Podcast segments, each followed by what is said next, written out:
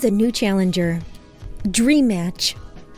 Hola amigos, bienvenidos a un Dream Match súper, súper especial, programa número 80 dedicado al Mundial de Qatar 2022. Y me acompañan hoy dos invitados de lujo. El primero es mi amigo fundador de Pixelania y la única persona que perdió peso en la pandemia, Roberto Dávila. ¿Cómo estás, Robert? ¿Qué onda, amigo? Muy bien. Un saludo a todos los que nos escuchan. Estamos grabando el regreso de la Sports. Así que estoy contento por eso, güey. Ya hacía falta el regreso. el, el sucesor espiritual. Claro, exacto, sí. Ok, ok. Y por último, eh, debutando en el programa, otro fundador de Pixelania, David. ¿Cómo estás, David? Hola, ¿qué tal, Escroto Robert? Pues gracias, primero que nada. Un gustazo estar con ustedes y pues muy bien, listos para hablar un ratito de, de, lo que viene con el mundial que ya empieza en 11 días. 10 días ya. Muy bien. Que David viene súper recomendado. Yo le pregunté a Robert, ¿cuál es tu amigo que sabe más de fútbol? Y a mí me dijo el David. Sabe y juega bien. Era muy buen defensa, me dijo. Jugaba, ah, jugaba, ya, ya le da pesa, pero sí. Jugaba cuando no le daba hueva ir. que Robert, a mí Monchis me ha insistido que te pregunte así en lo privado si es que, que, confieses que, que, es cierto que él era bueno. Porque él cree que si te pregunto con él, vas a decir que no. Pero acá en secreto, ¿es cierto que Monchis era bueno jugando fútbol? Fíjate que no, no, la verdad, pues, yo creo que tenía nivel, tenía buen nivel Monchos. Era de los que le dabas el balón y se echaba a correr hacia adelante. Y hubo un tiempo que le dio este racha de goleador, güey, que era nuestro goleador del equipo.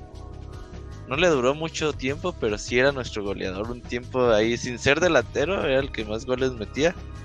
Y el sí, Padilla del equipo, ah, exacto, güey, exacto. el Gancito Padilla, gran referencia. Y pues ahí sí, sí era bueno el Boncho, sí era jugador destacado del equipo. La verdad, nuestro equipo siempre fue malo. Rara vez ganábamos, es la realidad siempre pues que porque no iban, que porque un día invitabas al primo del tío, del hermano y ni sabías quién era y pues puras pendejadas de esas, pero sí, sí, sí era bueno el buen shows. no así de un pinche nivel que digas, puta madre. Pero pues sí, sí era bueno. Y pues David, David tenía técnica, güey. Es un jugador muy técnico, David. Tenía. Se vi que es esta clase tipo, no sé, Benjamín Galindo. ¿Rafa Márquez? O Zinedine eh, Zidane. sí, ajá. Ah, Cálmate, mamón. No, no, tenía clase, David, tenía clase. Era. tenía buena visión del campo de fuego y todo. Entonces ahí tenía. Si era tipo Rafa Márquez, era defensa con buena técnica. Por eso era tu ídolo, ¿no? El pinche Rafa Márquez, David. Ah, Rafa Márquez era buen jugador, deja tú de si jugaba como yo, ¿no? Era bueno. Nomás que a ti siempre te cayó gordo, pero no, pinche Márquez, nunca le perdoné esas pendejadas en los mundiales. Perdón. La gente le tiene bastante rencor, pero bueno, creo que en un ratito vamos a poder hablar acerca eh, de, eso específicamente.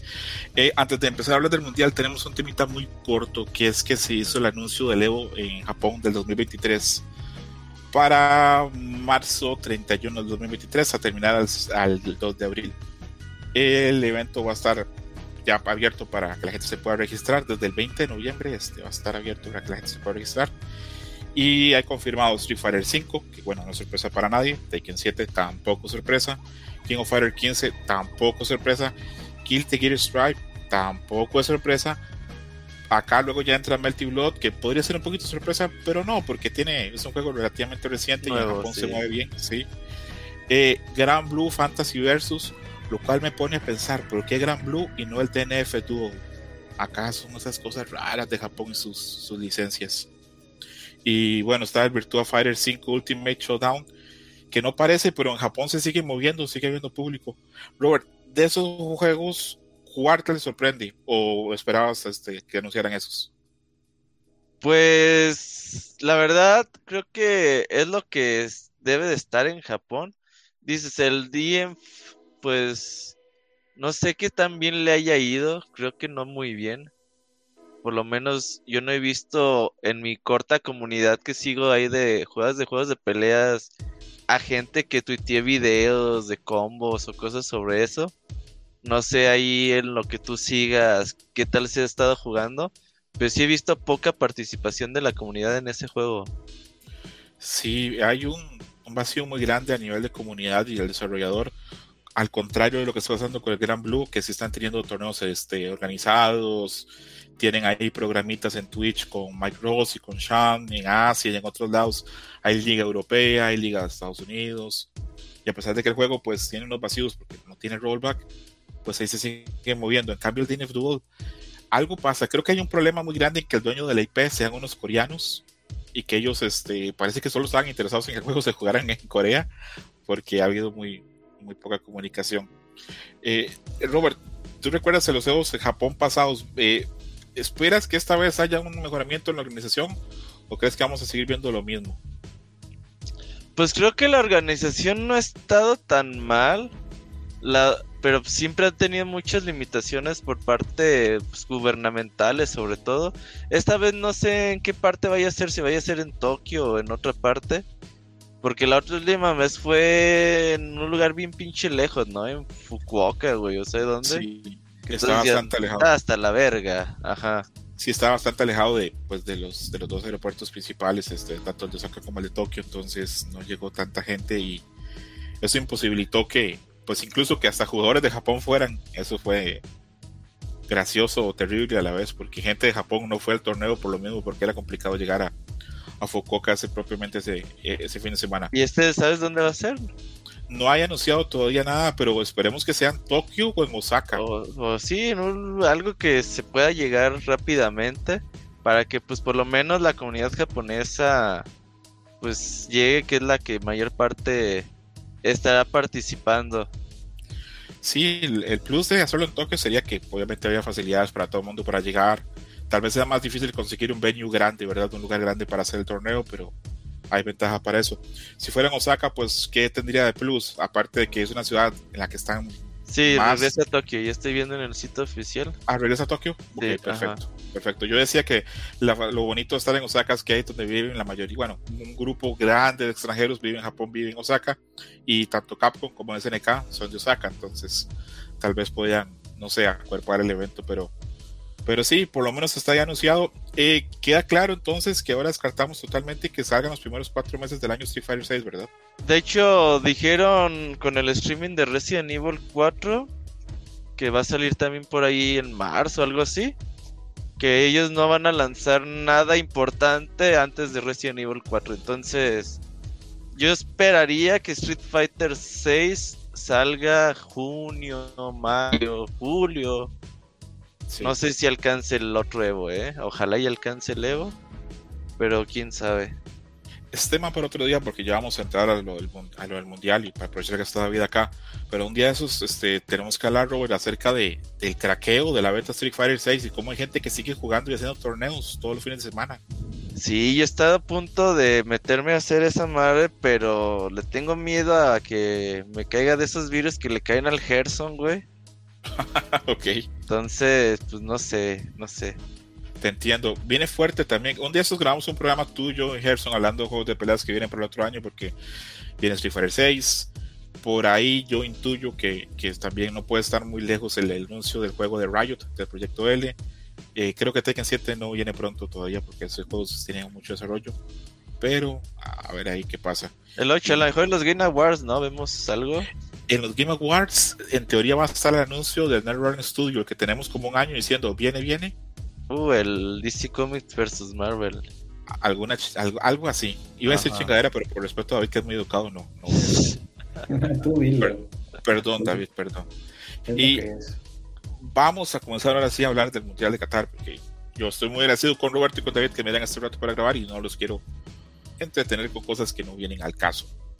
Y bueno, eh, finalmente se da este Mundial Qatar 2022. Eh, finalmente, hace unos días Joseph Blatter dijo que había sido un error. Pinche Joseph Blatter, ¿cómo vienes a decir eso ahora cuando, cuando la designación del Mundial? Como 30 millones de dólares por esa mamada. Estoy viendo que toda la gente que estuvo en el comité que votó para asignarlo a Qatar, ahora ninguno está en la FIFA y muchos están en la cárcel. o sea, qué será? Eso lo que queda claro. Perdón, hace unos años creo que el FBI o no sé qué agencia, este, así de, ese tipo del FBI, si no fue de ellos, fue alguna europea, hicieron algunas investigaciones, e investigaron a mucha gente y mucha gente terminó en la cárcel, eso habrá sido hace unos seis años yo creo. El Blatter se salvó yo creo que porque tiene ahí sus, este, sus contactos todavía, pero si no también ya estaría súper entamado. Y eso, lo malo es que no es de ahorita, tiene toda la vida sucediendo en la FIFA. Sí, es que en las organizaciones de fútbol la corrupción es muy grande, es que es un negocio muy lucrativo y sobre el que hay poco control. Porque en otras cosas hay mucho control acerca de qué pasa con el dinero. Y hay gente que entiende que la FIFA es como una ONG y no es así, es una empresa privada totalmente y ellos designan y hacen con el dinero y lo manejan como les da la gana. Entonces es, es muy difícil llevar control sobre eso, pero, pero bueno. Tenemos un punto más, más de apertura acerca de esto. De, venimos a hablar de fútbol, vamos a hablar un poquito acerca de, de dónde viene un poquito nuestra afición. Por ejemplo, eh, yo reconozco que a mí el fútbol, este, de así, primera, primera etapa de infancia no me gustaba tanto, me gustaba más el básquetbol, mucho porque yo en infancia en Chicago pues compartía con, con mucho niño afroamericano, entonces pues, obviamente el básquetbol llevaba mucha atención. Ya luego cuando pasé a vivir a Colombia, eh, me tocó pues ver mucho más fútbol, este, a nivel casual y ver que mi papá le encantaba jugar fútbol. Entonces, de ahí viene, digamos, mi ligamen de ver muchísimo fútbol y todo lo demás. Pero quiero preguntarles a ustedes, y comienzo con David. David, ¿de dónde viene tu afición al fútbol? ¿Es heredad de tus papás, de algún familiar o simplemente te gustó a ti? Adelante. Eh, sí, no, mira, de hecho, en mi familia, eh, bueno, en, aquí donde yo vivo, en, Aguascalientes, nada más está la familia de mi papá, eh, la familia de mi mamá está en, otra ciudad aquí en México, eh, pero casi todos mis tíos y mi papá incluido también son, son beisbolistas. Ellos eran de jugar este, lo que llamamos el béisbol llanero, eh, los fines de semana, hacer los torneos pues amateur, ¿no? Entonces en realidad yo crecí un poquito más este, rodeado de béisbol, de hecho me gusta el deporte, pero el fútbol eh, lo empecé a ver más que nada por, por mis primos, mis primos mayores, que además en ese entonces cuando te estoy hablando que tenía mejor unos 6, 7 años, eran los primos que tenían cable en su casa, entonces podían ver, este, tenían más fácil o más accesible eh, ver partidos, eh, incluso entonces, pues de, ya desde aquel entonces más bien de, otros, eh, de otros países, ¿no? Entonces juntándome con ellos, este, cuando salíamos, ya sabes, a echar la, cascarita con, con, mis primos, ahí se fue haciendo el gusto por el deporte y luego ya que empieza a tener como que esa, e, ese gusto, pues ya empiezas a ver los partidos, ¿no? Eh, los primeros partidos que yo me acuerdo eh, eran en casa de, mis tíos, eran los partidos esos que hasta la fecha siguen siendo aburridísimos del domingo a mediodía, de los Pumas, del Toluca, de equipos así. Pero eh, te ayudaba, ¿no? Como que ibas aprendiendo de jugadores, después ya te enteras de las selecciones y los mundiales, y como que se va haciendo un, gusto, ¿no? Y, te digo, como yo lo jugaba mucho de, niño, era de prácticamente todos los días salir a, eh, a jugar, pues todavía se hace más, más afición, ¿no? Empiezas a crear ídolos, empiezas a decir, ah, voy a hacer la jugada de X, o bueno, en aquel entonces, en aquel entonces de los noventas, pues era eh, el, el, portero que se levantaba el cuello para aparecer a Jorge Campos, cosas de estilo, ¿no? Entonces así fue como, como muchísima afición. Ya después, eh, pues bueno, tú mismo te vas metiendo, vas conociendo, ves en la televisión, lees. En aquel entonces yo, yo era de, bueno, mis papás me compraban revistas, por ahí también una revista del, Mundial del 70 que me dio mi mamá, que a su vez mi mamá se lo dio a su papá, o sea, a mi abuelo. Entonces ya todo te vas llenando de información y, haces una esa afición, ¿no? Y bueno, pues en la actualidad, pues qué mano, ahora que lo que menos, eh, eh, más bien lo que sobra es información de, de todos lados, pues esa afición pues se hace todavía, todavía mayor. Entonces esa, esa es mi historia de cómo empecé con esto del fútbol. Perfecto, David. Me llama la mucha atención eso que, que comentas que tu papá y que el, el resto de tu familia jugaban béisbol. Está interesante el paso. Que el béisbol es un deporte también que yo he visto que en México es muy fuerte, tiene mucha afición y es un deporte muy bonito.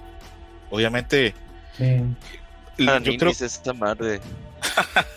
no, pero es, es, un deporte muy bonito y exige mucho sacrificio y mucho trabajo en equipo y eso siempre, siempre se me ha hecho como padre. Eh, por ejemplo, es difícil pensar, digamos, en, un deporte que, que, tanto, digamos, el trabajo en equipo de tanto como, como una meta como el béisbol. Por eso es que los coreanos y los japoneses son tan buenos en, en, béisbol también, porque... Sí, sí, los japoneses son buenísimos para eso. Sí, y también, bueno, toda la gente de lo que es este lado del Caribe, República Dominicana, Cuba, eh, la gente en Venezuela y todos son súper buenos, pero bueno. Vamos con Roberto Pixelania. Roberto Pixelania, ¿de dónde viene la afición? Esa afición a la América que te hizo a ser fan del misionero Castillo. Fíjate que yo, pues, mi familia sí siempre ha sido 100% futbolera. Mi papá pues, tiene cinco hermanos y de esos cinco, por lo menos tres o cuatro, pues eran totalmente futboleros, ¿no? De esos de que desde niños jugaron en la calle, en equipos y así.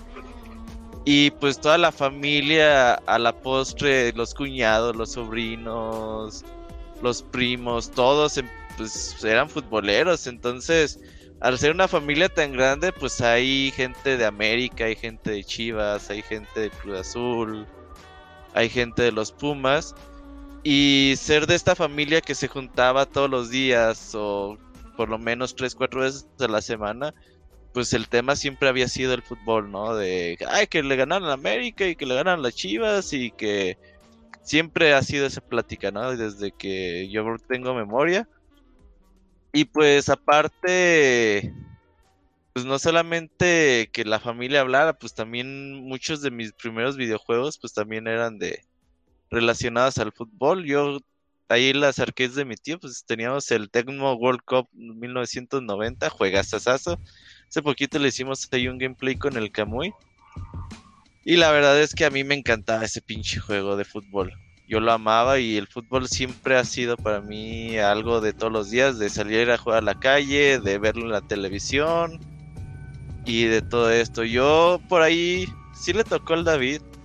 Entre mi adolescencia, por ahí de 16, 17 años a los 21, 22, yo veía los fines de semana 10, 12 horas de fútbol al día sábado y domingo. Todo el puto día veía fútbol. ¿Solo de Liga Mexicana o también de otros? No, me, me, quemaba. Empezaba con la Liga Inglesa, que era muy temprano. Luego me seguía con la Liga Española. Luego con la Argentina y luego con la de México, güey. Wow. no, neta, veía un chingo de fútbol en ese entonces. Sí, es que antes todo el fútbol te lo pasaban o sea, en, el cable, no es como ahora que quieres ver la liga inglesa, contrata tal, que quieres ver la liga española, contrata tal. Estaba, estaba todo concentrado. Estaba de apechito, está fácil, sí. Como dice Roberto, en Inglaterra juegan a mediodía de allá, entonces aquí son las 6, 7 de la mañana y luego te seguías con la liga española. Yo en mi caso no te miento, llegué a ver partidos de la Liga de Escocia, de la Liga de Chile. digo, no, te pasaban todos, pero te pasaban el clásico Celtic el Rangers. sí. Entonces, hasta eso era tan fácil que hasta esos partidos veías. Y también me podía pasar un sábado este, de 12, 14 horas viendo, viendo fútbol. Sí, es que es, una afición fuerte. Y repito, yo tengo el corazón muy dividido porque me encanta el básquetbol y siempre estoy viendo la NBA, pero también veo muchísimo fútbol. Siempre que tengo chance, este, siempre que tengo chance veo fútbol, ya sea de casi como de cualquier cosa. Si prendo el televisor y está dando partido, puede ser así como de Vietnam contra Tailandia y lo dejo. Eh, siempre. Incluso muchas veces cuando trabajo, eh, a veces este, si hay un partido o algo. ruido? Si lo pongo de fondo y a veces, como a veces para programar, a veces tienes que poner, hay momentos en que sí pones mucha atención, pero otros no. Entonces, este, ahí lo voy viendo a veces. Este, normalmente, por ejemplo, ahora la Nation League, está la, la que hacen en Europa, este, juegan este, cuatro selecciones.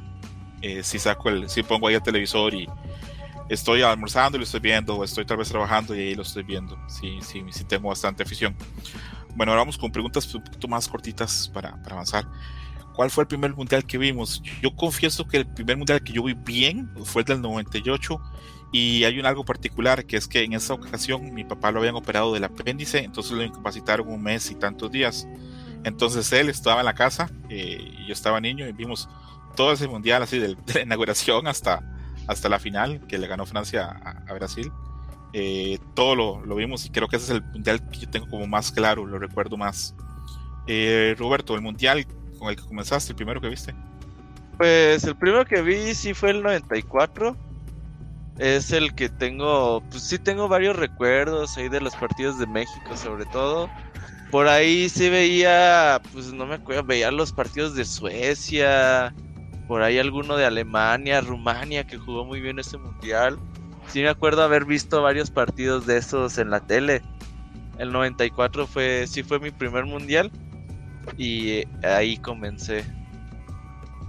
Perfecto. David, tu primer mundial. Eh, también fue el 94. Eh, sí, seguramente no vi todos los partidos. Por ejemplo, ahorita que me hicieron la inauguración, la verdad no me acuerdo de la inauguración. Pero, por ejemplo, recuerdo bien. Alemania, Bolivia. Ah, cierto, Alemania, Bolivia. Pasaron el Cheverry, el Bricio. Ah, no, no, si se acuerda bien, si lo vio. Pero yo no me acordaba de eso. no me acuerdo si lo vi, pero de que tengo el dato lo tengo. Eh, este, y bueno, tengo, me acuerdo bien de los partidos de México, obviamente de, los de primera fase y el partido contra Bulgaria. Eh, la, final también, los, los penales de, Brasil-Italia. Sí, sí había como que un... Sí tenía un poquito más de interés este, por los partidos. De hecho, hay un partido que lo tengo muy en la mente, o sea, haberlo visto así totalmente random, fue un Camerún-Rusia. Ah, sí, Camerún-Rusia. Que, que, me acuerdo que uno de los rusos, un jugador metió cinco goles en ese partido, el mismo, el mismo tipo. Oleg Salenko, ¿verdad? Creo, que sí, Oleg Salenko metió cinco goles. Y fue, fue, el goleador de ese mundial con la, por, ese partido. Sí, claro, se lesionó el resto del mundial y aún así fue, fue campeón goleador. Sí, no se lesionó, pero podía haberse ya no jugado y ya. Este, otro que hacía eso era Miroslav Klose, que en, casi en, frases de grupo agarraba a algún equipo y le metía a Pablo. Sí. Pues si, no, si no mal recuerdo, al próximo rival de México, creo que le metió también como 5 a Arabia en 2002. Sí, sí, de hecho Klose es el máximo anotador de mundiales. Ahora que estaban hablando del 94, yo he visto ese, he visto parte, no, es que está tal vez muy chico, no me puedo acordar, pero sí he visto todo ese mundial después, este, viendo los partidos este, grabados. Y yo creo que esa es la peor final que yo vi. Por mucho la peor final. Aburridísima ante Brasil e Italia. No pasaban de media cancha ninguno de los dos. Yo no la vi. Yo me acuerdo que estábamos en alguna carne asada o algo así. Y por ahí había una tele así a lo lejos y por ahí como que nos asomábamos a ver cómo, qué pedo, pero yo no vi ese partido. El partido bueno de ese mundial, repito, yo no lo vi, no lo vi hace tanto, lo vi hace menos de un año, fue un eh, Holanda-Brasil que quedó 3-2. Eso sí fue un partidazo total. Pero, pero bueno, pasemos. Juego de fútbol. Ajá, exactamente, David. Juego de fútbol favorito. Eh, yo comienzo de una vez y yo, eh, mi juego favorito así de infancia era el International Superstar Soccer Deluxe de Konami para Super Nintendo. Me parecía una maravilla, lo jugué muchísimo.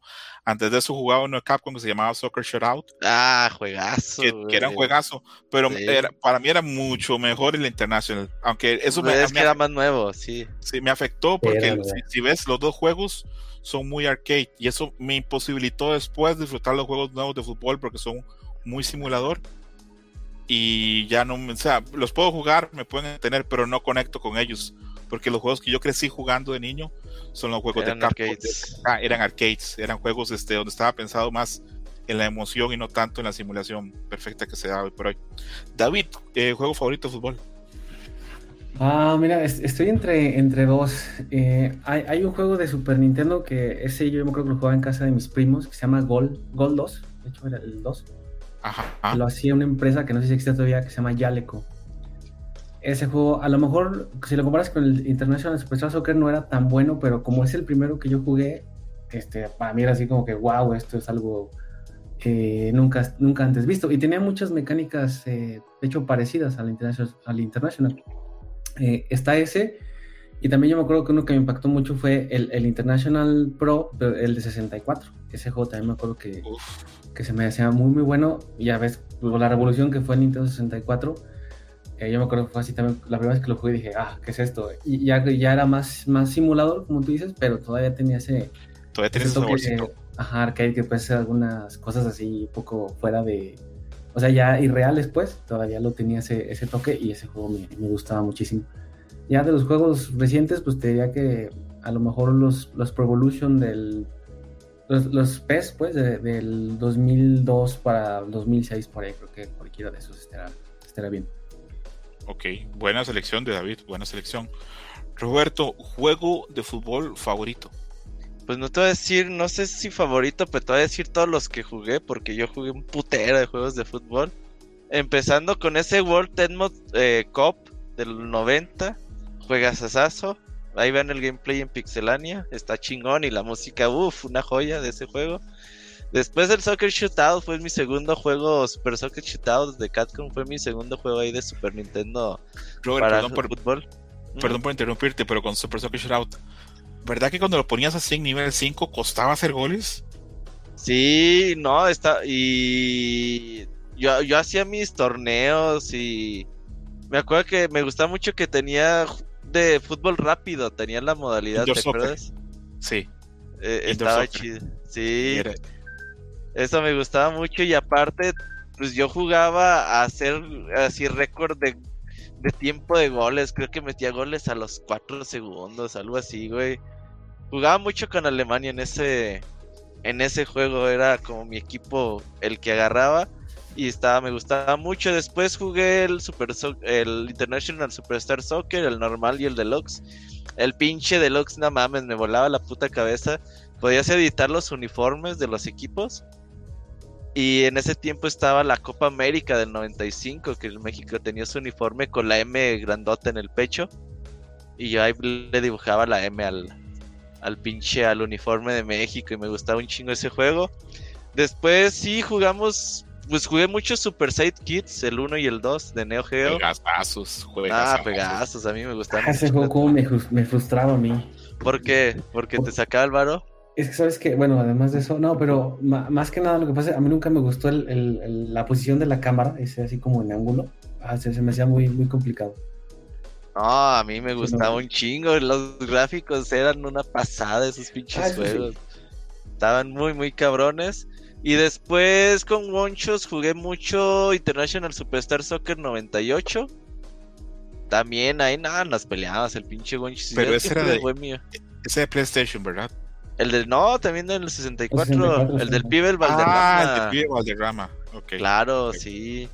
Nada, nada, pinche, porque Wonchis era dueño del juego y yo le ganaba, güey. Venía a mi casa y yo le ganaba sin haberlo jugado nunca, güey. Y pues obviamente me traía de hijo al Wonchis y en las peleas en la uni, en la prepa, no, este güey me la pela en su juego y ni es mío, ni sé jugar. Ah, claro que no, y una vez apostamos 100 pesos, 50 pesos y trajimos a un amigo de testigo para que diera fe y legalidad del evento. Sí, no, no, pues nos poníamos a discutir muy cañón. Y ya después con David jugamos mucho el International, no, el Pro Evolution 6, ¿no? Era el, ajá, el 5 y el 6, sí, íbamos a jugar los dos y luego ya más adelante en el FIFA, aunque ya era, ya era en línea, ¿no? Ya... Sí, el, el 6, no mames, los últimos 3, 4 semestres de la uni fue jugar todo el puto día Pro Evolution, ya ni entrábamos a clases, güey. Hacíamos torneos y todo el pedo. Y ya después sí jugué FIFA 2009, 2010 2011 y ya de ahí, pues ya, por ahí reseñé el FIFA 16, güey, 17, no me acuerdo y párale de contar. Pero sí, eh, sí he jugado muchos juegos de fútbol. Que está eh, en ascuas el, asunto de por hoy de los juegos de fútbol con esto de la... El monopolio está muy cabrón. Exactamente, con el rompimiento entre FIFA EA y este, lo que está intentando hacer este, la gente de Konami es un momento, yo creo, ojo lo que voy a decir, creo que es un buen momento para que entrara otro competidor al, al, mercado. Creo que hay demanda por juegos de fútbol, pero a ver qué pasa. Y ya ahora sí vamos a entrar directo al, al hablar acerca de Qatar 2022.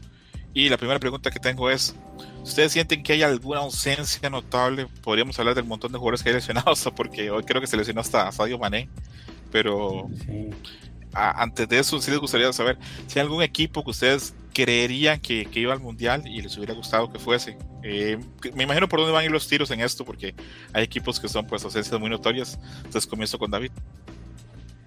Sí, pues mira, yo creo que la más notoria debe ser Italia, ¿no? Eh, aunque ya es el segundo mundial que, se pierden, hablando de equipos, claro. Italia, eh, porque va, a partir bien de ser campeones de la Euro, uno pensaría que, que tienen buen equipo, e incluso si hubieran calificado al mundial, pues yo creo que estarían entre los ocho primeros de los favoritos, ¿no? Eh, otro equipo que me, hace raro que no haya calificado al Mundial, sobre todo viendo los que sí calificaron, es, por ejemplo, Colombia. Eh, Uf, si me digas.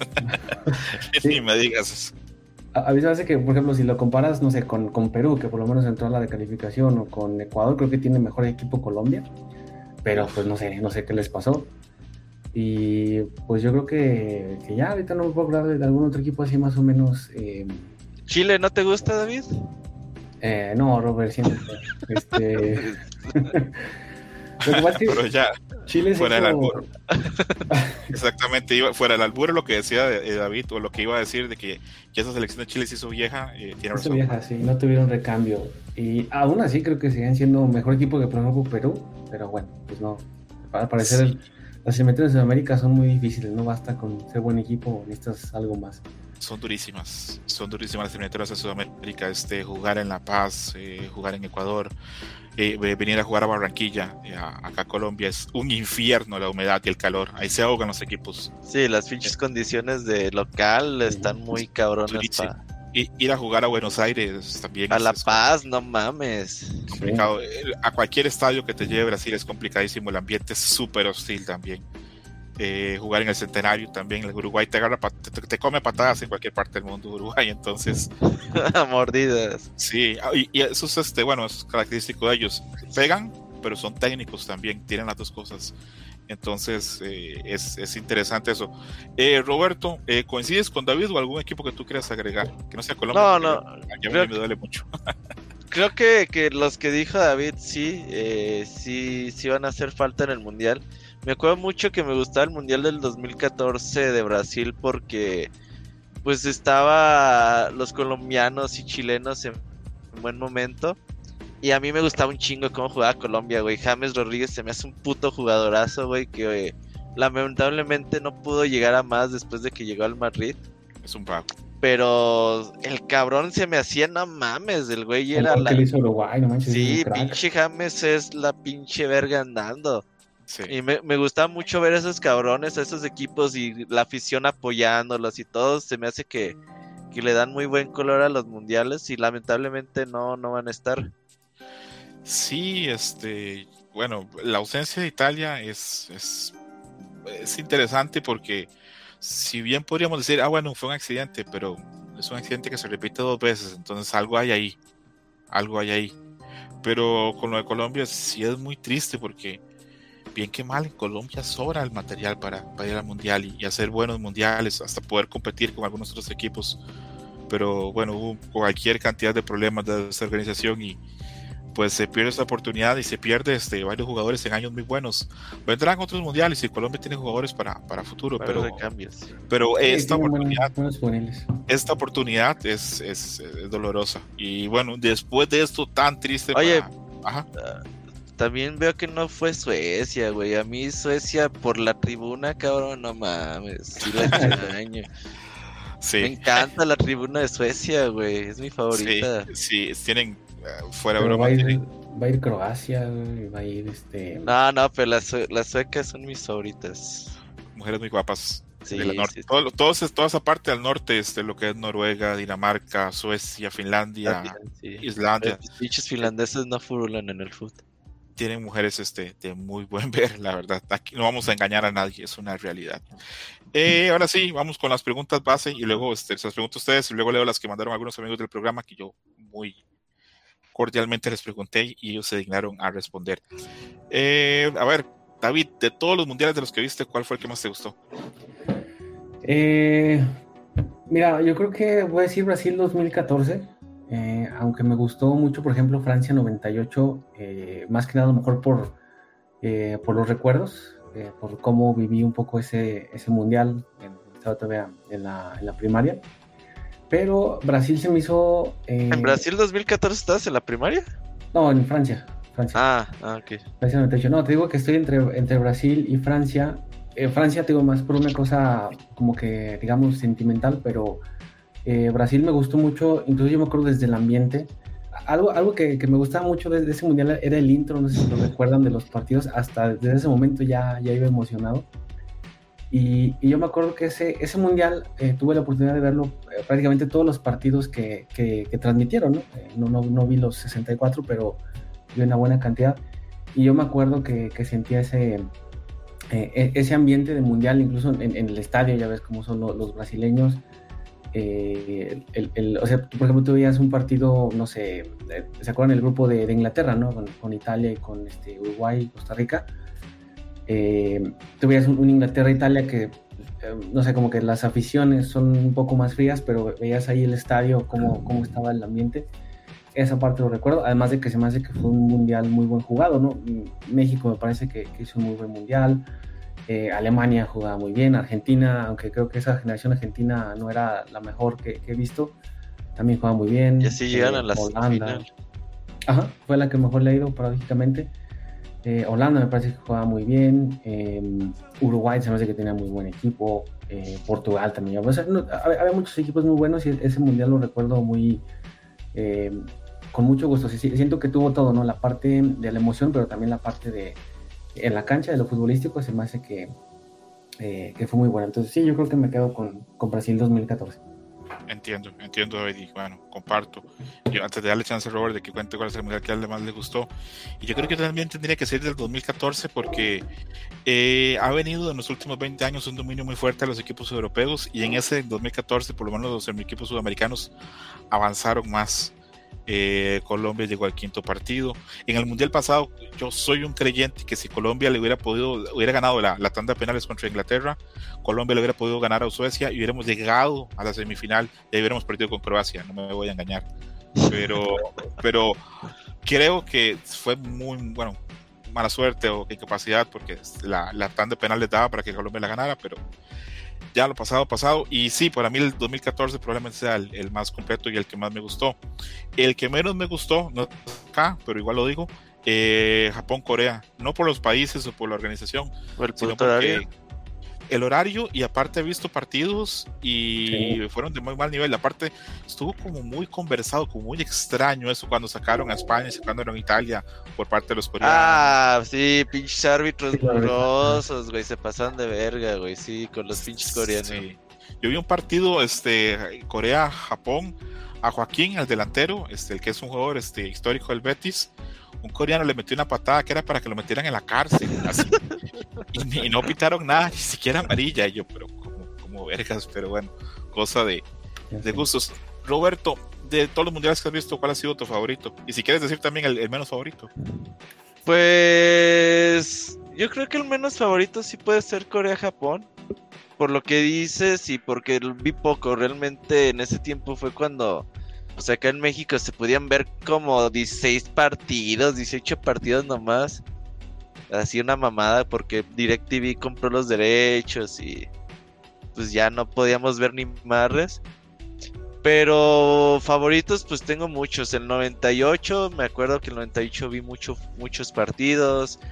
El 2006 fue la última, ya fue mi última etapa de Nini, güey, en la historia y Ay, como veía los pinches partidos desde las 8 de la mañana, todo el puto día viendo fútbol. Y ahí sí ya tenía Sky y ya veía todos los partidos sin bronca. Lo disfruté mucho en Alemania. El de Brasil, tengo ahí como sentimientos encontrados porque ahí me tocó trabajar y pues era horrible, güey, que el fútbol estuviera y yo estando en el trabajo me compré un puto Samsung que tenía televisión y en el pinche trabajo no se veía ni madres, cabrón, todo así interferencia. Y haz de cuenta que, pues en ese entonces era muy estricto en el trabajo, güey. Y, y una vez me vio uno de los managers y no, aquí no se puede ver el partido, güey, es un celular, eh, no, no se puede, vete a la cafetería, eh, chinga tu madre. Y vi pocos partidos para el Mundial de Rusia 2018 yo me acuerdo que pedí chance de. de entrar muy temprano a trabajar para salir temprano para ver el mundial, güey. Y me dieron chance, güey. Así de, bueno, pues, ¿a qué horas quieres llegar? A las 6 de la mañana y sin comer salgo a las pinches 2 de la tarde. Y llegaba en chinga, güey, a ver los últimos dos partidos del día en, en Rusia. Ok. Eh, ese estaba chingón. No, no es cierto, eso fue en. Perdón, lo del, lo del celular Samsung fue en 2010. Y lo de Brasil fue cuando pedí permiso para salir temprano, entonces llegaba. Rusia, yo creo que Rusia ya trabajabas en la casa porque antes del mundial de Rusia tú y yo hablamos una vez por Skype y nos hablamos de quién crees que va a ganar, porque en esa época fue cuando, cuando hicimos la quiniela de Pixelania para el mundial. Sí. Que por cierto, este, la gente que está escuchándonos se pueden ya inscribir a la quiniela Qatar 2022. Eh, no hay premio de momento, pero, pero para. Una cena con el David. para que se diviertan. Sí. Para participar, sí, sí, para que se diviertan y participar. Que a mí la vez pasada me fue muy bien. Quedé seco un par de partidos ahí que me impidieron este, competir por el premio, pero pero igual, pero igual. Es, que está chida esa quiniela porque no solamente es como atinarle si ganan, eh, pierden o empatan, aparte si le atinas como al resultado te dan más puntos y sí. está para ahí igual y luego sacamos un premio, pero por ahora regístrense, ahí están en los twitters de Pixelania, ahí búsquenlos, si no pregúntenme ahí Robert Pixelania y les digo. Y Robert, ¿no crees, y también se lo pregunto a David, ¿no creen que el buen sabor que nos deja este Brasil 2014 también es porque el horario nos, nos quedaba como... Sí, a gusto, güey. Exacto. Sí, sí, se ayudaba bastante los, los horarios. Porque, pues obviamente a mediodía es cuando uno tal vez le toca el almuerzo, entonces puede como que ver un poquito del partido. Y los que eran ya en la noche, pues sí los podías ver perfectamente. Sí, los podías ver mejor. Y sí, yo, yo vi mucho de, Brasil, vi mucho de Rusia. Rusia ya estaba en mi casa, sí, cierto, de home office. Adelantado a mi época. Y ya de, Rusia sí vi todos los putos partidos, güey. Solamente los que se encimaban a esos de a la misma hora, pues veías el más atractivo, ¿no? Pero de los otros sí vi todos los pinches partidos. Los que eran hacia las 5 de la mañana, también me levantaba a verlos vi un Francia, ¿qué? Francia, Australia, güey, a las 5 de la mañana, 4 de la mañana, no me acuerdo qué hora hacer. Pero sin pedos. Y ahora con Qatar me duele, pero no voy a verlos a las 4 de la mañana. sí, es complicado, es complicado levantarse a esas horas.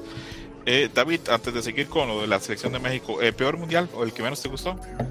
Yo creo que también el de, el de Corea si no, bueno, Corea-Japón, si no mal recuerdo, también fue el mundial con menor promedio de goles. Creo que nada más el, que lo supera fue el Italia 90. Yo me acuerdo que hubo partidos infumables. Es más, los partidos de, de México en sí, que eso, eso sí, sí los vi todos, eh, en, el horario que, los pusieran. En realidad fueron partidos eh, aburridos. Entonces, vaya, ni siquiera donde jugaba México había así como que, como que tanta emoción también, como dice Roberto, el tema de los horarios eh, eh, afectaba, si estaba, pesado. Y como que a lo mejor, no sé, lo que te comentaba de, Brasil, que, los ambientes en los estadios, e, e, eso para nada que, sucedía en Corea, probablemente tiene que ver con, con el hecho de, que la gente pues, ya no, no tiene mucho esa, eh, e, esa afición o a lo mejor no, no, no es como el latino, ¿no? que, lo, que es más este, efusivo y así más, más gritón, por decirlo de alguna forma. Entonces sí, e-, ese mundial, mm, sí, obviamente, no, no digo que no me gustó, pero sí se me echó como que el, menos, eh, eh, del que menos recuerdos eh, tengo, ¿no? Se, me hizo un mundial medio, medio como desabrido, como que sí, no, no estuvo, No estuvo tan bueno. Sí, yo tampoco tengo un, recuerdo bueno Japón y Corea. Que siento que tarde o temprano Japón tiene que organizar y también Corea, cada uno por su parte tiene que organizar este, a futuro un mundial porque tienen organización, han crecido y son países que, tienen las facilidades para, poder hacerlo. Eso sí, me imagino que tendrá que ser separado con grandes periodos de tiempo, pero, pero bueno. Eh, mejor selección de México que han visto en, un mundial, David. Eh, mejor selección de México. Esta, está, esta pregunta está buena. Mm, mira, a, mí se me decía que jugaba muy bien la selección de 2006, la selección de, que dirigía Ricardo Lavolpe. Pues antes, porque en el mundial valió verga, güey. Ah, es lo que te iba a decir. Yo me acuerdo de las confederaciones que hicieron, este, el, por ejemplo, el partido con Alemania, el partido con Argentina, fueron. Contra Brasil. Eh, contra Brasil jugaron en la confederación. Sí, en grupos les ganaron. Ah, en grupos, sí, sí. cierto, tienes razón. Sí, era una selección que la verdad jugaba, jugaba muy, muy bien. Ya en el mundial, creo que fueron de, de más a menos, ¿no? El, partido con Irán se me hizo muy bueno. El partido con Angola, dices, ay, se ah, Angola con Portugal, que bueno, que Portugal terminó siendo semifinalista, no, no era cualquier equipo. Eh, aún así yo siento que, no sé, como que fue una selección que, que, empezó muy bien y luego terminó, terminó muy mal, aunque el partido con Argentina, ese sí creo que fue, fue bastante parejo. Y esa, esa generación argentina a mí sí me parecía que tenía un gran equipo. Eh, pero bueno, no sé, digamos que en el, mejor de los casos fueron, fueron irregulares. Pero esa selección sí me sé que jugaba muy bien. Por otro lado, también está la selección del 98, que se me hace que esa selección lo que tenía es que eran jugadores, em, salvo dos o tres excepciones, era un equipo eh, individualmente limitado, ¿no? No, ¿no? no, había grandes jugadores. Bueno, no es que ahora sí los haya, pero tienen un poquito más de, de características que esos de aquel entonces no tienen, pero esa selección por lo menos tenía como que mucha actitud, ¿no? Mucha, mucha corazón. Digo, basta ver, eh, eh, por ejemplo, el gol que le hizo Luis Hernández a, Holanda, que fue así básicamente a empujones. Entonces, e, esa selección también me, eh, me gustó. Mm, pues sí, la verdad no me decido bien entre esos. Bueno, 2014 también se me hizo que fue una, una selección, aunque la eliminatoria fue pésima, casi sacan a México, si no es por los goles de Estados Unidos. Eh, pero se me hace que en el Mundial probablemente eh, les fue van muy bien, sí. Entonces, David, nos quedamos entonces con la, con la selección de las confederaciones, entonces. Eh, bueno, sí, si es en, general, sí, si es en los mundiales, bueno, pues yo creo que sí me quedo de todos modos, más bien con la de 2014. Yo creo con la de 2014, perfecto. Roberto, eh, mejor selección que, que te ha tocado ver en los mundiales, o podemos incluir la de confederaciones. Sí, fíjate, pues yo creo que entre 2014 y 2098 sí pueden ser las mejores eh, eh, selecciones. La del 98, pues en su mayoría, si revisas la alineación, pues tiene jugadores míticos, güey, de México, que a la postre pasaron a ser jugadores favoritos de la afición por muchos años y siguen siéndolo, ¿no? Eh, Campos, Luis Hernández, Cuauhtémoc, de Braulio, eh, Palencia y muchos jugadores más que el Cabrito que estuvieron ahí, que pasaron a ser jugadores pues de época. Y yo creo que la del 2002, pues güey, la del 2002, el pedo es que despeñó bien duro contra Estados Unidos y nos olvidamos de ella, güey. Pero realmente su fase de grupos fue perfecta el ganar contra Croacia, ganarle Ecuador, el partido que hizo contra Italia, pinches italianos pedían, ya le decían a México, faltando 15, 20 minutos, ya güeyes, ya putos, ya ustedes son primer lugar, nosotros segundo, cámara. Así ya nos quedamos, ya no querían jugar los pinches italianos. Pero pues sí, contra el despeñe contra Estados Unidos fue muy duro y entonces hizo que nos olvidáramos de esa pinche selección muy rápido. Y la de 2014 también le fue muy bien. A pesar de la eliminatoria, pues olvidable y para llorar, ese, ese mundial, pues se notaba que ya eran pues otros jugadores con más actitudes, con más ganas, con un grupo más unido, que pues, se notaba en los festejos de los goles, ¿no? Como tiraban al pinche Herrera cuando saltaban y se abrazaban que pues que realmente era una selección súper unida, que es lo que tiene a veces los equipos de Miguel Herrera. Y pues estuvieron a punto de hacer la chica ahí contra Holanda, pero pues no se pudo. Pero la fase de grupos también súper bien, ¿no? Con estos siete puntos, todo perfecto. Robert, ¿te punto entonces 2014 o 98? ¿Cuál? 2014, me quedo con 2014, sí. Perfecto, perfecto. Ahora viene una que yo sé que es difícil, pero tenemos que intentar elegir uno. Eh, David, mejor jugador de México que viste. Ah, en, mundiales. Uh, Uno, ¿ah? esa, está buena. Mm, mira, por ejemplo, el, mundial del 98 de Luis Hernández se me hizo, se me hizo muy bueno. Creo que es. Incluso creo que estuvo peleando por el, por el campeonato de, goleo. Eh, e, hizo goles buenos, ¿no? El, por ejemplo, el gol que hizo Alemania, para empezar, se me hizo muy bueno, aunque luego falló otro, a, los Chicharo, a los Chicharo Hernández.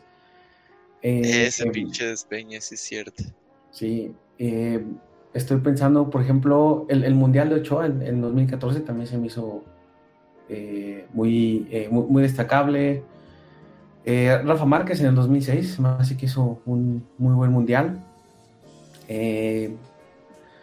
mira, de esos tres, a lo mejor si tengo que elegir, te diría que a lo mejor ¿quién, sería? Probablemente Rafa Márquez, yo creo que me quedaría con él. Ok, ok, Rafa Márquez. Roberto, la misma pregunta. Pues sí, va a estar bien cabrón. Ah, pues sí viene a la mente Luis García en el 94, eh, Luis Hernández, Cuauhtémoc en el 98, que ahorita Arellano, que era también revolucionar los partidos. En el 2002 Jared, de Cuauhtémoc, 2006, Rafa. ¿Quién más está en el 2006? Yo ni me acuerdo, güey. Pues por ejemplo estaba Salcido en esa selección, que también hizo... Pinche Salcido siempre le echó ganas, sí, ese güey sí me caía bien, fíjate. Pero sí, yo creo que. No, Kiki Fonseca siempre sí me Pero fíjate que le echaba ganitas, güey. O sea, a pesar de sus limitaciones, le echaba le ganitas. Era lo que tenía ese güey. Pero sí, yo creo que me quedaría por ahí entre Luis Hernández y Cuauhtémoc Blanco. A mí me gusta mucho lo de Cuauhtémoc. Lamentablemente se perdió ese mundial del 2006 de forma injusta o no. Creo que Cuauhtémoc por lo menos pues en cada mundial que estuvo siempre aportó con, con huevos y con goles. Me acuerdo mucho en el mundial del 2010 cuando se llegó el penal contra Francia Neri Castillo agarró la pelota y dijo, yo lo cobro, putos. Y llegó el tema de, ¿qué puto que te lo vas a cobrar tú? Vete a la verga. Y entonces ahí se estaban peleando los dos, güey. Y pues ya llegó el Rafa Márquez, que era el capitán, y ya le dijo el bueno, cóbralo tú, pero lo metes. Ya ves que el pinche, el Rafa Márquez no quiere mucho al Cuauhtémoc. Bueno, pero lo metes, puto. Ah, güey, y, te acuerdas en ese penal cómo le eh, los franceses, yo me acuerdo que no me acuerdo quién era que estaba ahí a un lado de, de Cuauhtémoc como que tratando así como de de ciscarlos nervioso, también el portero este este, este y no, pues Cuauhtémoc ya sabes la que se va hasta media cancha para dar gol y como Ay, güey, si cobrara el bicho Cuauhtémoc los cinco penales de la ronda nunca hubiéramos batallado, güey. No, eso, ahora que dice David eso, me llama mucho la atención que a veces los jugadores europeos, este, a veces quieren como que intimidar, este, a, jugadores americanos y no entienden el contexto del que vienen. ¿Se pueden imaginar, este, si un jugador de estos franceses conociera a Tepito, donde viene que el susto que se llevaría? No mames. ¿Qué, ¿qué le puedes...? Lo que le puedes... que era un tipo con mucha personalidad, o sea, le puedes reclamar mil cosas, pero el tipo no se chicaba. Sí, exactamente. Yo lo que menciono es eso, que, por ejemplo, yo que vi mucho fútbol argentino, que en el fútbol argentino se juegan con canchas donde los barras tienen pistolas y si juegas mal te matan. ¿Qué miedo pueden sentir este, jugando contra otros equipos europeos que lo más que te pueden hacer es amenazarte con alguna tontería, pero sí, cosa de cosas. Eh, Roberto, entonces, este, bueno, ya quedó claro. Si yo tuviera que elegir, también, si yo tuviera que elegir un jugador, un jugador este, de mundiales o de México, eh, tal vez lo sorprenda, pero yo me quedo con Pavel Pardo en el 2006. Creo que lo hizo súper bien y creo que eso fue lo que hizo que lo llevaran al Stuttgart, donde finalmente luego terminó siendo campeón. Que creo que es de los pocos mexicanos de los que yo tengo conocimiento que ha sido campeón en una liga europea, este, el primer nivel, más allá de Rafa Márquez. Creo. Sí, y están pues ahí los del PSV Eindhoven, el Salcido, el Massa, eh, por ahí en el pues en el PSV también estuvo guardado, ¿no? El Chucky también. Sí, este Moreno. Pero sí, pinche Pavel, hace poquito vi una entrevista con él ahí con el Toño de Valdés. Y sí, pues dice, güey, yo llegué a un equipo alemán, nadie me entendía, güey. Ahí más o menos nos comunicamos en inglés. Por ahí estaba un güey que hablaba español y el puto les hablaba en alemán, güey. Y el pinche Pavel se hizo capitán de ese equipo, güey, a los 8 o 9 meses. Ese güey ya era capitán del Stuttgart. Ajá, y ser campeón en, Alemania, donde está el pinche Bayern Munich, pues no está cabrón, está cabroncísimo, güey. Muy complicado. Por eso, o sea, yo lo tengo como mi lista destacada, pero he notado con todo lo con otros canos que no lo ponen tan en lista destacada, pero bueno, es. No, no, Pavel, Pavel es la, era la verga andando. Ese güey. La cantidad de goles que de asistencias que hacía por temporada era brutal, güey muy completo, me parecía a mí. Sí, sí, sí. Un, tipo como volante. Todo terreno. Todo terreno de los que siempre, que a mí eso siempre me llamó la atención, siempre esos eran los jugadores que me llamaban la atención, los que podían defender y atacar, pero bueno, cosas a gustos. Y la pregunta difícil que creo que se tiene que venir, a ver David, ¿hasta dónde llega México en Qatar 2022? Híjole, esa es la pregunta de la quiniela, está, está bien difícil, sobre todo por, por México. Mira, por ejemplo, uno, pensaría que pues, se va a rifar el boleto con Polonia, ¿no? Como que automáticamente uno descarta a, Pero he visto algunos partidos de Polonia, de los que, de la, ¿cómo se llama este torneo que hacen? La Nations League. Y la verdad, Polonia tampoco trae nada así como equipo, pues está más o menos igual que México en el sentido de que no, no trae juego de, conjunto, pero conjunto, sí. luego ves que el, 9 eh, eh, no es Funes Mori, sino es este Lewandowski, y dices, bueno, pues ya póngale un balón ese, a, ese, a ese tipo y te, la, te arregla la jugada, ¿no? Entonces, híjole, voy, a, hablar así lo más este eh, racionalmente que se pueda. Yo, yo digo que se queda en, fase de grupos. Ok, ok. pesimista. Vete de aquí, David. Yo creo que si llega a segunda fase.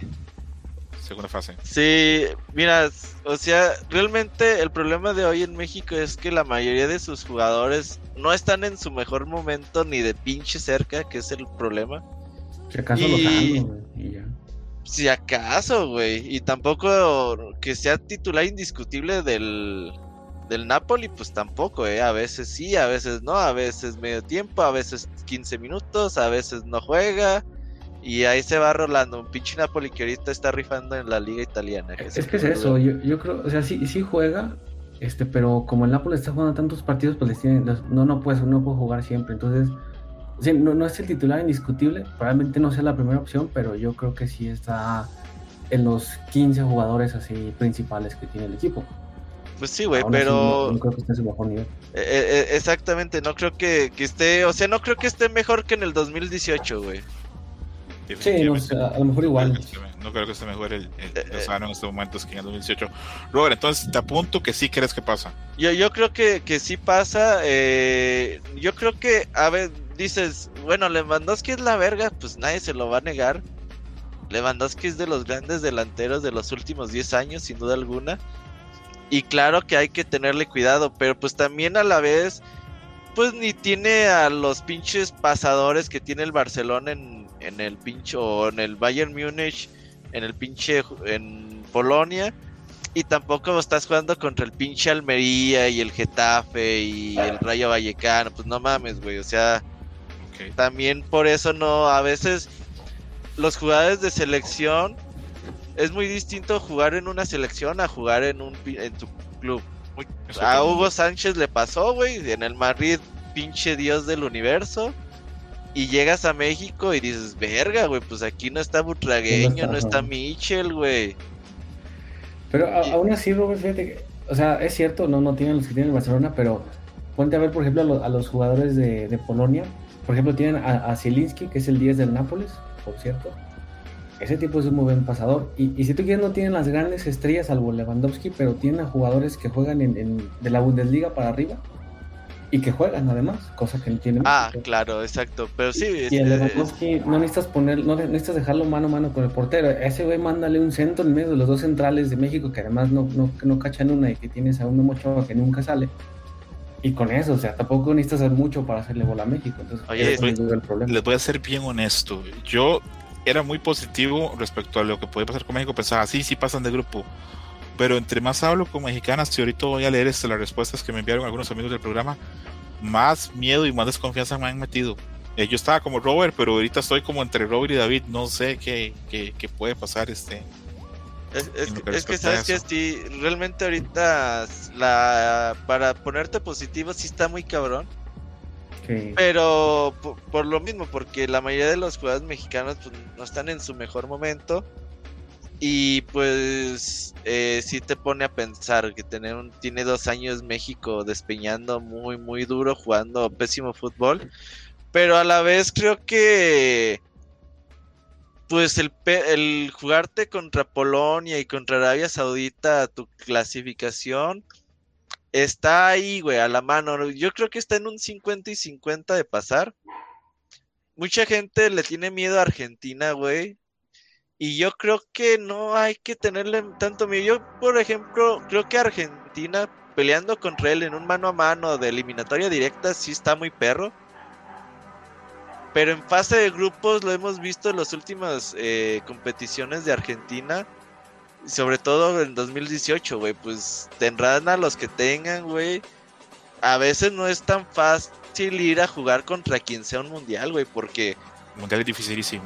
Sí, es dificilísimo. La gente entiende, hay gente que entiende el fútbol que es como FIFA, que, ah, bueno, tengo a Sutano, Mengano y Fulano que juegan en tal país, en tal país, en tal país. estadísticas están chingonas. No es así, los mundiales son durísimos, son solo 90 minutos y son la gente que, que sabe que está representando un país y se matan, se matan en la cancha por, por intentar conseguir el resultado. A veces solamente por, por tener un resultado digno. Entonces, eh, no va a ser fácil. Yo en esa pregunta estoy muy, no sé, yo recuerdo mucho el partido de México contra Croacia, los huevos con los que jugó México, cómo le logró este, golear a Croacia.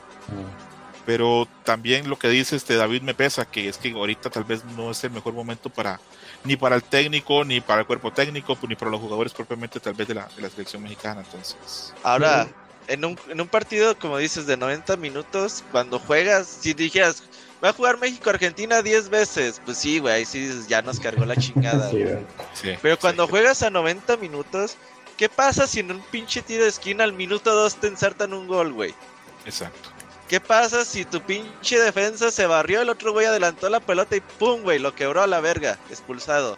Hay, hay muchas cosas que no se pueden calcular en el fútbol. Exactamente, güey, son, hay, pasan un chingo de cosas ¿O qué pasa si tu portero salió, güey, y no atrapó el pinche balón? y Porque a Argentina le pasó también el Mundial pasado, güey. Pues sí, Robert, pero eso, es confiarte a, que la suerte te sonríe. No, no, no, no, no, no, es que sí, o sea, realmente, si nos vamos a cualidades y... Pues sí, güey, Argentina tiene un, un equipazo 20 veces mejor que México, eso sin duda alguna, güey. Pero yo creo que cuando juega, te juegas a un partido no está tan fácil decir, porque la gente piensa que Argentina le va a meter 5 a México, güey. No, no, no, no creo que sea así. Tampoco. Ni a Argentina no le sirve tampoco quemarse en un partido de grupo. Sí, yo estoy de acuerdo en que a lo mejor, siendo un poquito optimistas, puedes decir, bueno, 50-50, ¿no? Las probabilidades de México como dices, por ahí, ah, bueno, una, una, cosa que tiene México es que en los mundiales suele como que mejorar. Cuando no es favorito, güey, le va Se bien. crece. Se crece. Entonces es bueno que puedes aferrarte como que esa, esa historia que tiene México eh, en los mundiales. Pero siendo así como que viéndolo eh, desde eh, con, con, la mayor lógica posible, dices, bueno, Argentina seguramente te va a ganar. Digo, lo mismo pensaba el mundial anterior con Alemania. Yo, de hecho yo dije, ah, bueno, porque Alemania no te golea para, para, que luego te la puedas rifar con la diferencia de goles. Y mira lo que terminó pasando. Pudiera suceder. Despeñando con pinche Suecia, güey.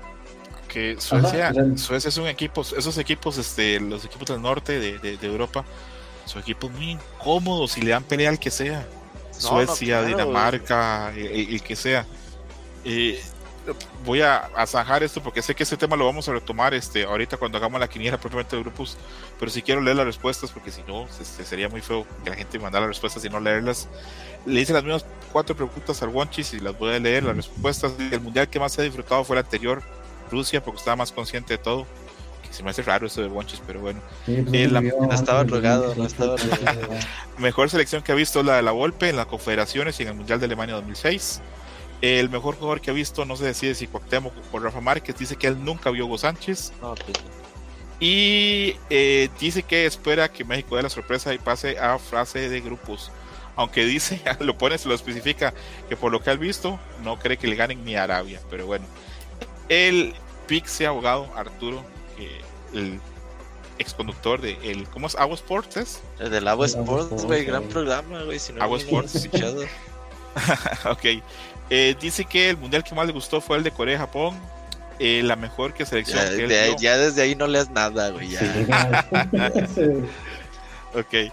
Dice que la, mejor selección que vio fue la del 2006 con la Volpe, aunque cree que por edad él no tuvo chance de verla al 98. Dice que el mejor jugador que vio por constancia es Rafa Márquez, pero que la actuación más brillante que vio fue la de Nery Castillo en la Copa América contra Brasil.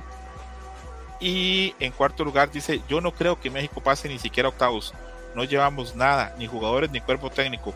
Es una selección que ni debió ir al mundial, dice Arturo el Pixie Abogado. Ahogar le va al Madrid, Yuyos, arroba 15p, dice Mundial Corea-Japón era muy bonito despertarse los fines de semana. Vemos que estos chavos están jóvenes, Yuyos y el abogado, ¿verdad? Para Corea-Japón. ok. Eh, bueno, habla ahí de la, de la dupla de Ronaldo y Ronaldinho, que los dos tenían los dientes bien feos, pero eran excelentes jugadores y dice que eh, la mejor selección que él vio fue la de Sudáfrica 2010 porque estaba guardado, Torrado, Cuauhtémoc, Vela, Torres. Ah, fue la selección más de todas, güey. Sí, este Yuyo se está escogiendo. Luego dice, sí fue la selección más despeñe, ¿no, David? La del 2010. Eh, sí, claro. A, lo, sí, a lo mejor sí. Sí, sí, fue una selección un poco rara. Luego eh, tiene Rafa Márquez como mejor jugador, aquí dice, aunque luego perdió la cabeza, y dice Yuyos que no pasan de la fase de grupos. Pero bueno, opiniones pues todos tenemos. Y por último cerramos con un amigo de ustedes, Martín Pixel, que el mundial que a él más le gustó fue el de Alemania 2006. Que la gente que va a los mundiales, que yo conozco un par de, conozco un par de personas que trabajan en comunicación y ha ido, pues como los últimos 5 o 6 mundiales, dicen que a nivel de organización y a nivel de ambiente el mejor mundial de este siglo ha sido el de Alemania 2006. Pero bueno, dice que la selección que más le gustó de México fue la de Francia 98, que eran desordenados pero tenían un corazón bastante grande. El mejor jugador que la ha visto en México es Cuauhtémoc Blanco. Y cuando le pregunto que qué pasa con México en, Qatar, dice que va a ser un mundial inolvidable porque o fracasan como nunca o hacen historia llegando al quinto partido. y ahí me manda. Contestar. Es, puede ser la opción A, la B o la C. y ahí me manda un abrazo, un abrazo ya a Martín Pixel, este, que, bueno, muy amablemente no respondió, ya está participado. Entonces vemos que pues está bastante encontrado, pero veo que marca mucho esto de la edad, ¿verdad? Cada quien, este, según lo que le tocó ver. Sí, eso de que a ellos le gustaba despertarse a ver los partidos, pues yo creo que en repetición. ¿A quién le gusta levantarse a las 3 de la mañana que sean sábados? Sí, ¿verdad? Está complicado. Pues no sé, se iba al gym y ahí los veía, no sé, algo, algo así. Voy a compartir pantalla con ustedes para. Voy a abrir un tool de acá de una página argentina de TC Sports vamos a hacer la quiniela y ahí vamos a ir haciendo poco a poco. Eh, no sé, ¿prefieren que lo hagamos este, tanto Robert como David a la vez o primero David y luego Robert? ¿Cómo prefieren? A la vez, si quieres. Sí, a la, vez. Oye, ahorita que dices este Sports, cómo me gustaba ver las pinches narraciones de los goles de México del 2018 en TC Sports, güey, le echan... A mí los argentinos me gustan mucho cómo narran, güey. Le echan una pasión. no, son cabrones los güeyes. Y veía cómo narraban los, los de México, güey. No, me gustaba un chingo eso. ya, ya se ve tu pantalla. Perfecto. No, de hecho, a ver, para mí uno de los goles mejores narrados así en, pasión es ver a Mariano Kloss narrando el gol del Chucky en el Mundial pasado contra Alemania. Lo grita, no sé, como si fuera un gol de, de Boca o River Plate en una final del mundo. Mariano Kloss, güey, pues sí, yo me acuerdo de todas las pinches libertadores que vi, güey. Mariano Clos siempre sale ahí, güey. Muy cabrón ese güey para narrar. Sí, muy, muy, muy bueno. Eh, en, eso, en eso no se le puede discutir nada a los argentinos. Tienen unos narradores increíbles. Y, a nivel de, de, lo que es ambiente estadio, pues yo he notado que todas las canciones que cantan en América Latina, todas casi son robadas de fútbol de Argentina. Entonces. Sí, es el De hecho, me acuerdo mucho hace rato que hablábamos de fútbol 2000ero, noventero pues, güey, yo tenía Fox Sports todo el pinche día aprendido y pues el Bambino Pons que narraba la Premier League. Que cantaba los goles. Sí, que cantaba los ah, goles. Creo que ahorita está en ESPN, ¿no? No, no, sé, no, no, tengo mucho que no. Sí, está en y, y, también otra vez está con la Premier League. Y pues Mariano Clos con la Copa Libertadores había otros ruquillos que la de la Liga Argentina. Sí, no, bueno, él, comentaba, sí, también la última palabra, sí, ya veía un chingo la última palabra. Y esos güeyes eran mi pan de cada día, güey, todos los putos días veía. Interesante cómo nos ha influenciado, porque a mí también, obviamente, pues a vivir en Colombia me tocó consumir mucho contenido de, de, Fox Sports y sí, era mucho Mariano Cross, mucho Martín Lieberman, mucho ah, Pons. Eh, y sí, Argentina tiene un periodismo deportivo muy, muy, eh. fuerte, muy, muy, muy fuerte, de, figurones, de verdaderos este, cracks de, del deporte, en ese tipo de cosas. Vamos a comenzar con David. A ver, David, eh, grupo 1, Qatar, Ecuador, Senegal o Países Bajos, que bueno, Senegal le bajaron los números ahora por, por, lo, de por lo que le pasó a Mané, pero ¿quién crees que pasa de primero? Mira, yo creo que ese grupo lo, gana Países Bajos. Ajá, ¿y el segundo? Creo, que traen mucho mejor equipo. Y fíjate que me voy a ir. Mm, Voy a ir con Senegal, aunque no tengan a, Sané, que, si no mal recuerdo son los actuales campeones ¿no? de África o subcampeones. Qatar va a llegar a semifinales como, como Corea, güey. Ah, Bueno, fíjate que, Qatar los vi hace no mucho. Y fíjate que no, no, no son un equipo de la CONCACAF, definitivamente, pero ah, tampoco traen, traen gran cosa. Ah, yo creo que es eh, así, Países Bajos y Senegal en ese orden. Yo creo que por ahí puede pelear, porque sé que Ecuador este, va como con muchas ganas de hacer un buen papel, pero pero probablemente también me inclinaría por Senegal. Vamos a ver, Robert Pixelania, ¿del mismo grupo? El mismo grupo yo creo que sí me iría por Holanda. Yo le voy a decir Holanda por siempre, güey, me vale madre. y, y, Ecuador, güey. Ecuador. Ok, perfecto. No creo igual que nadie nos está yendo Holanda, no creo que nadie se vaya a enojar. Grupo B, eh, amigo David, Gales, Inglaterra, Irán y Estados Unidos. Mm, Irán en primer lugar, no, no es cierto. Este, yo creo que lo gana Inglaterra y segundo Estados Unidos, aunque no descartaría Gales, pero nada, eh, así está bien, Inglaterra, Estados Unidos. Que yo creo que esta es la generación más brillante de Estados Unidos en la historia, ¿verdad? Pues por lo menos por jugadores y dónde están, sí. Sí. aunque tampoco se me hace que jueguen gran cosa, pero pues tienen futbolistas en. Tienen mejores futbolistas, yo creo que ahorita que México, pero sí también su juego ha dejado mucho que desear. No, no, no está el, nivel de, juego de la selección al nivel de los futbolistas que tiene. sí, sin duda. Estamos bastante claros. Roberto, el grupo B, ¿quién pasa para ti? Inglaterra-Gales. Inglaterra-Gales, ok, perfecto. Luego en grupo C, David, eh, Argentina, Arabia Saudita, nuestro querido México y Polonia. Eh, Argentina definitivamente gana ese grupo, si no lo gana sería una sorpresa y pues para ser congruente con lo que dije antes, pues Polonia. Perfecto. Eh, Argentina primero y Polonia segundo, Robert, o México segundo, o México primero, adelante. Pues ahí yo creo que... No, no, tampoco soy tan mamón. Argentina primero y México segundo. Ok, está bien. Está bien. aplaudidor. ok. En el grupo D, entre Australia, Francia, Dinamarca y Túnez, David. Ese grupo lo tenía que ganar Francia. Eh, y en eh, segundo lugar, voy a poner a Dinamarca. Se me hace que tiene un buen equipo. A lo mejor no tanto en individualidades, pero se me hace que como conjunto están bastante bien. Ok, ok, ok. Robert Pixelania. También sí, sí voto por Francia, Dinamarca. Lo que sí, Robert, porque ya, ya valió mal. Sí, ya valió mal. Se me recargó la, la, aplicación y ya valió. Creo que debemos haberlo hecho con solo una persona. Si quieres, terminamos con David y hacemos contigo, ¿ok? Va, dale. Va, ok. Grupo E, David, entre España, Japón, Alemania y Costa Rica. Yo, yo creo que Alemania y segundo España. Segundo España, ok. Grupo F, que este grupo F yo lo veo bien complicadito porque este Bélgica es muy bueno, Croacia es muy bueno, pero si te fijas, Marruecos, la eliminatoria que hizo, los jugadores que trae, no es un pan dulce, no es un equipo fácil. Y Canadá pues, fue el primero en la, pues, en la CONCACAF, entonces alguna lucha debería dar, pero a ver, David.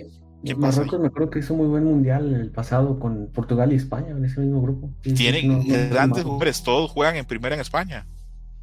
Sí, mm, mira, de todos modos, yo, yo creo que ese grupo híjole, se, me hace que lo va a ganar Croacia, fíjate. Ok. Tienen ser subcampeones y creo que traen buen equipo. Y Bélgica, aunque se me hace que individualmente son mejores que Croacia, a Bélgica siempre le falta algo. Entonces, sí, primero Croacia y segundo Bélgica. Perfecto. aunque por ahí no descartaría, yo creo que Canadá. Es que, en serio, este es un grupo que si a mí ustedes me dicen, este, clasificó Croacia y Canadá, pienso que es posible. Pienso que, que puede ser. Que yo acá le echo toda la todas todas las porras y todo el apoyo a Canadá, este, mi segunda patria, que hagan todo lo posible. Oye, pero tú tienes un chingo de patrias, ¿no? O sea, realmente, ¿cuál es tu selección, güey? Pues me siento más representado por Colombia que por cualquier otra. Ah, ok. Pero, sí, Canadá va a recibir mi apoyo esta vez. También. Ah, creo, aunque puedo, creo que no va a llegar muy largo, pero pero, pero bueno. Eh, Canadá es un poquito como Dinamarca, yo lo siento así, como que no traen individualidades, pero como en conjunto tal vez. Sí, sí, que incluso el mejor jugador de Canadá, este Alfonso Davis, no se sabe si va a llegar al mundial o no. Ah, sí, sí, estaba lesionado. Ojalá sí, es muy bueno. Uf, es extraordinario. Yo ni, ni, entiendo cómo, cómo sale un jugador así de, de Canadá, pero bueno. Eh, grupo G, que yo soy un gran crítico que a Brasil siempre tocan unos grupos muy fáciles que a Brasil este es que a Brasil cualquiera que le ponga eh, sí exacto no sé por ejemplo si a Brasil le hubiera tocado si a Brasil le hubiera tocado el grupo este con bueno sí Brasil es, es que no puede tocarle una cabeza de serie a Brasil cierto cierto pero por ejemplo si perfectamente pudo haber pasado esta ocasión de que a Brasil le pudo haber tocado en España en el grupo o un Países Bajos. O sí, Holanda o España podría ser. Pero sí, yo siempre he sentido que a Brasil este, el bombo o la FIFA los beneficia bastante en estos grupos, pero bueno, este no me parece tan fácil. ¿eh? pinche Brasil.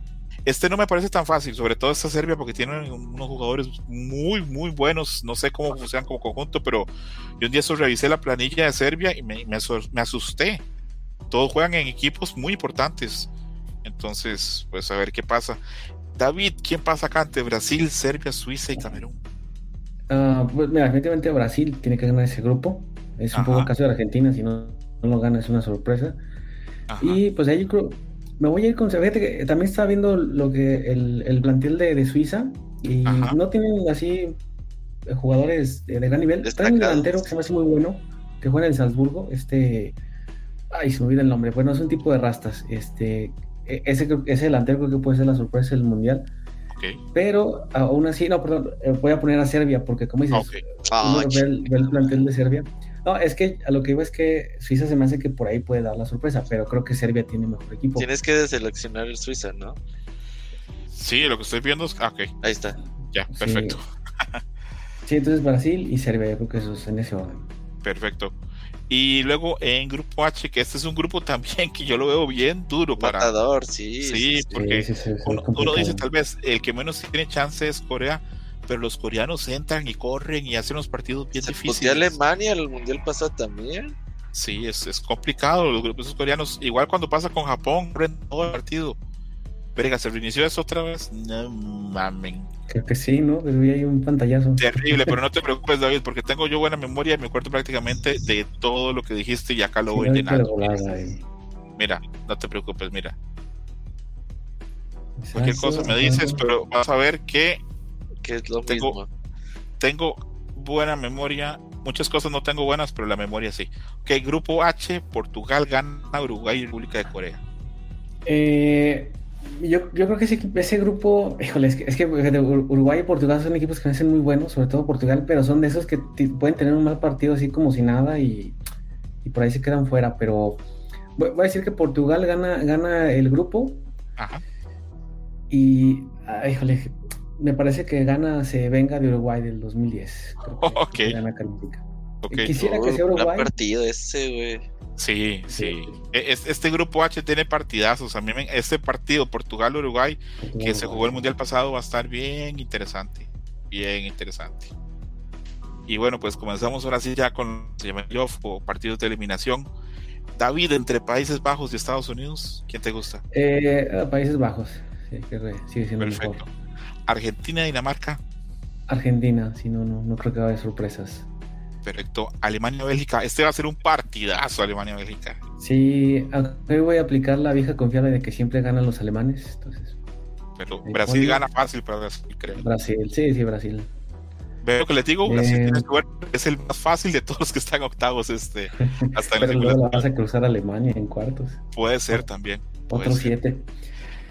Em, Inglaterra Senegal, David. Em, híjole, Inglaterra. Inglaterra me va a decepcionar en algún punto, pero creo que no va a ser contra Senegal. Okay, em, eh, Francia, Polonia. Acá Francia, tiene que ser Francia, sí. Perfecto. Croacia, España. Híjole, pon España. Ok, ok. Portugal, Serbia. Vamos a poner Portugal. Portugal, perfecto. Se pone más difícil, David. Países Bajos, Argentina. Mm, Argentina, yo creo que tiene mejor equipo. Ok. Eh, Brasil, Brasil. ¿Qué semifinal armaste, David, acá? Sí, fíjate que yo quería fuera la final, pero este. Este es otro partido a muerte, Inglaterra-Francia. Ese, híjole, bueno, no, pero ahí es donde Inglaterra me decepciona y va a pasar. Perfecto. Este partido también que se ha vuelto un clásico ya de Eurocopas y Mundiales, España-Portugal. Eh, ese, ese, ese, puede estar bueno. Mm, ah, España. Sí, no, no veo a Portugal bueno, ganando la España. Portugal para este mundial lleva una generación brillante, brillante de jugadores. Es una lástima que Cristiano ya está en el ocaso, porque los jugadores de Portugal ahorita, y yo creo que es el mejor Portugal que yo he visto a nivel de nombres. Ya a nivel de desempeño De- será. Sí, es otro. Sí. Fíjate, Habrá es- que ver. Es cierto, y muchos de esos también ya fueron al, al mundial pasado muy jóvenes, entonces creo que este pueden llegar muy maduros, pero aún así siento que España tiene ese, ese, ese extra que, que Portugal. No, y España tiene también un equipo de, de- de chavitos increíbles. Pero bueno, a ver, la semifinal, que yo no, bueno, una fi- semifinal sería increíble. Argentina-Brasil, ¿quién pasa, David? Híjole, mm, ah, Voy, voy a decir. Ajá. Mira, creo, creo, que, creo, que diría Brasil, pero voy a decir Argentina. Porque me gustaría que, que, Messi se retirara siendo campeón. entiendo, entiendo. Se merece Argentina también. Después de la Copa América, creo que se merecen algo así. Ojo, yo creo que esta Argentina es de los pocos equipos en el mundo que saben jugarle a Brasil. Sí, sí, se vio en la Copa América, pero Brasil no le hizo nada. No, no. Y luego una super, una super semifinal europea ante Francia y España, Eh, Argentina, Francia, Argentina, España. Híjole. Ah, por, por España. Por, España. ¿Quién, ¿Quién queda campeón entre Argentina y España, David? Argentina, sí, yo, creo que entre esos dos es Argentina. Ok, ok. Entonces son, entonces el fixture que quedó este para nuestro amigo David, ya casi lo vamos a hacer con Roberto Peña, pero a ver, quedan finales Argentina-Brasil y Francia-España, final Argentina-España, queda campeón Argentina. Sí. Es un buen cuadro, es un buen cuadro y es factible totalmente. Sí, Argentina yo creo que están los tres primeros favoritos para ser campeón del mundo perfectamente que, ojo, yo creo que Argentina esta vez no lleva tantos nombres como un momento, pero lleva más, más equipo, más conjunto, me parece. Eh, sí. sí, probablemente sí. Bueno, decir viendo a Messi, a Di María, a este eh, Lautaro Martínez, que sí, buena, pero a lo mejor más. Lo, lo está entrenando bien Scaloni, creo que sí. Y ahorita Messi otra vez dio un sal porque de nivel ya andaba bajón y nivel.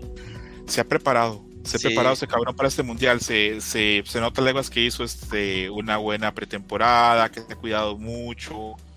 Y creo que los jugadores argentinos está pasando eso. Muchos este, están. hace, como, hace como 22 días, varios jugadores argentinos ya ni juegan. Este, están intentando llevar como las cosas como, como a muy ritmo muy bajo para llegar con todo el mundial. Porque creo que que es una constante para mucha gente. Eh, ganaron la, simulación de EA Sports, que lleva ya tres mundiales acertando. Acertó la del 2018, la del 2014 y la del 2010. Y en esta ocasión estudiaron a Argentina como, como candidato y como, como triunfador. A, ver qué pasa con eso. Y ahora sí vamos con Roberto Pixelania. Roberto, del grupo 1 me había dicho que pasaba Países Bajos. Holanda y Ecuador, sí. Perfecto. El grupo B me dijiste Inglaterra y Estados Unidos, ¿verdad? Inglaterra y Gales. Ah, Inglaterra y Gales, perdón. Eh, Argentina, México. Argentina, México, grupo D. Ahí yo creo que Francia y Dinamarca, aunque pinches australianos siempre hacen la fiesta guada, güey, y a veces dan sorpresa. Esos equipos son muy físicos y pegan y corren y chocan. Y... Sí, a veces que no traen nada y, ganan los culeros o empatan y por puro empate pasan a la siguiente ronda, güey. Sí, son equipos incómodos, son equipos incómodos. El grupo E, Creo que ahí va a ser España 1, Alemania 2. Yo no, ahorita hago el mío, pero yo creo que yo los voy a sorprender. Yo creo que pasa acá, Alemania y España, y creo que se cola Japón. Uh, estaría eso, eso creo yo, eso creo yo. Eh, grupo F, Bélgica, Canadá, Marruecos y Croacia. Hay Belga 1 y Croacia 2. Perfecto. Grupo G, Brasil, Serbia, Suiza, Brasil, Brasil 1, Suiza 2. Perfecto. Grupo H, Portugal gana, Uruguay y República Corea. Uruguay 1, Portugal 2. Perfecto. Uruguay eh. A ver, entre países, Holanda, para que te quede claro, Holanda y Gales. Holanda y Gales, Holanda. Argentina y Dinamarca. Argentina. España, Croacia, uff, partidazo. España. ok. Uy, Brasil, Portugal. Brasil. Sí, porque quieres que eliminen a, a, CR7 porque tus amigos de Twitter son muy fans de CR7. No, no, yo soy fan de Cristiano Ronaldo, güey. No o sea, fíjate que debes de ser muy pendejo, güey, para no ser fan de Messi o de Cristiano Ronaldo, güey. Son figuras enormes los dos. O sea, la gente piensa que porque te gusta Messi ya no te va a gustar Ronaldo. Que son excluyentes. Exacto. Es como muy tonto, es como que me dijeran que me gusta la pizza y no la hamburguesa, no tiene sentido, ¿verdad? Exacto, güey. Nah, güey, pues esos güeyes podrían ser los dos mejores jugadores de la historia, sin duda alguna, güey. Robert, Inglaterra, Ecuador. Inglaterra. Ok. Francia, México. Ah, pues ahí sí, ni modo. Francia, güey. Pero ojalá y pinche gane, No, güey, ojalá y México gane, güey. Yo, güey, neta, salgo encuerado a la calle, güey. No, no, mejor no. Que no gane. Entonces mejor que no gane. Ok, Francia y México, pongo a Francia entonces. Sí, sí, sí. Ok, ok. Eh, Bélgica, Alemania. Bélgica. Ok. Bélgica, Robert, órale. Güey, pinche Bélgica es la verga, güey. Por eso son los belgas, güey.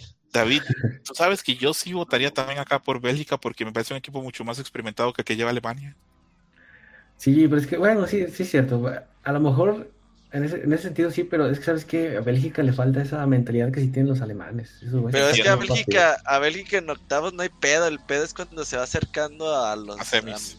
Sí, sí, sí. Ojo, ojo. Brasil la, la vez pasada, sí, cierto. En el mundial pasado, yo soy de la idea que si Bélgica le gana el partido de la semifinal a Francia, hubiera sido campeón del mundo. Sí, fácil. Sí. Pero, pero bueno, es cuestión de, de Lo suerte. Y lo dejaron que- ir, la neta. sí, y lo que es la vida, porque el gol de Francia es un gol que le da así en la, en la rodilla a un tití, y en un tiro libre, y en un tiro esquina, perdón, y la bola entra. Entonces, Sí, te- a veces son las circunstancias, es lo que te digo. Así son los partidos de fútbol, güey. eh, sí. A ver, Robert, Uruguay, Suiza. Uruguay. Uruguay. Ok, ahora sí vamos a, a lo bonito, Robert. País, perdón, Holanda, Argentina. No, pues pinche Argentina siempre se chinga Holanda, aunque en el 98 no, pero sí. España, Brasil, partidazo, Robert. ¿Quién pasa? Hay Brasil, Ok, ok. Inglaterra, Croacia. Perdón, Inglaterra, Francia, perdón. pues ahí sí Francia. Ok. Que Francia es lista y tiene una delantera que te miedo. ¿Se imaginan lo que es jugar contra Mbappé y Benzema delantera? Sí, bueno. no, no. No mames, da miedo. Yo creo que ese Y, es el y equipo. Griezmann de banca, güey. Iru, güey, no mames. es- es un- Sí, ese equipo de, ese el equipo de a Francia. ¿Se imaginan lo que es jugarle, jugar- que juegue Francia contra golpe, lo que es correr a Mbappé? No mames. Pregúntale a Argentina, cómo le está Sí. el mundial pasado. Eh, Robert, Bélgica, Uruguay. Ahí sí ya los belgas. Ok, ok, ok. Que acá Robert repite el semifinal del mundial pasado. Pero bueno, Eh. vamos a ver. Argentina, sí, Robert. Yo creo que también la gana Argentina. Ok, ok. Y Francia con Bélgica. Creo que la gana Francia. Eh, si notan, este. Es la misma puta final. la misma final, que tuvo- la misma final que tuvo David. Sí. No, me- perdón, no, la final de Argentina-España. Ah, sí. Sí, la, semifinal era este, Francia-España. Ok, la perdí ahí, pero quiero ver cuál sería entonces este, el resultado para ti entre Francia y Argentina.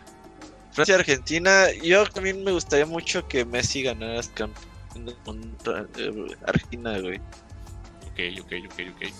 Entonces ahí estamos quedando claros. Este, creo que estamos haciéndolo como bastante parecido. Yo voy a hacer el mío así muy, muy rápido, pero no, no creo que vaya a diferir mucho del de ustedes. Tal vez haya alguna pequeñita diferencia, pero nada más. Pero acá para mí pasa Países Bajos, pasa Senegal, pasa Inglaterra, pasa Estados Unidos, pasa Argentina. Para mí va a pasar México, para que vean que yo sí apoyo ahí. Sí. Para mí pasa Francia, pasa Dinamarca, que esta Dinamarca no parece, pero es un equipo que se las trae, tiene grandes jugadores. Eh, acá voy a hacer la, la, la estupidez, que- porque no cabe otra cosa que decir que va a pasar. Va a pasar para mí Alemania y Japón. Oye, ¿y por qué confías en Japón? ¿Nomás por que te gusta el anime o por qué? No, no, no. eh, te soy sincero. eh, creo ¿Corazonada? Mm, Creo que es un equipo que está preparado, que es muy disciplinado y creo que a esa selección de España le falta gol. Creo que incluso se lo- es, para mí es intercambiable. Para mí podría pasar o podría pasar España o podría pasar Alemania. Pero yo creo que Japón, este, Se queda. sí pasa, algún grupo, algo va a sacar. En los últimos mundiales siempre clasifica a segunda ronda, entonces. Y aparte para meterle un poquito de sabor, porque si no sería un poquito como que aburrido ser el, el, el- El la- mismo. la- la- exactamente. Ojalá y les apoye el espíritu de Oliver Atom Sí, ¿verdad? Sí, sí, sí. Sí, sí. A ver, acá en grupo F, ah, bueno, para mí va a pasar Bélgica y así a puro amor va a pasar Canadá. Luego, Ojalá, güey, ojalá, güey. Estaría chido, ¿no? De repente ver Sí. a Canadá ahí. Ok, Brasil y Serbia y acá para mí va a pasar y Portugal y Uruguay, pero en ese, en ese orden. Luego eh, Países Bajos, Estados Unidos, pues yo creo que pasa de Países Bajos, Argentina marca, pasa Argentina, Alemania, Canadá, pasa Alemania, Brasil, Uruguay, partido que se van a matar a patadas, pero pasa. Eh, Brasil lleva un equipazo, pero yo lo siento un poquito desequilibrado. Vi la, la alineación y lleva como ocho delanteros. Y yo, pero de, no debería llevar como más mediocampistas. No, ocho delanteras, chingues, va todos para arriba, güey. Y lleva a Dani Alves. Oye, sí. Pero sabes que a veces ocupan como alguien experimentado. Yo sé que Dani Alves no va a jugar, güey. Ajá. Pero yo creo que este cabrón lo lleva porque Dani Alves, si sabe, se la sabe de todas, todas, güey. Y yo creo que lo lleva más como de auxiliar, güey, como que como de jugador, güey.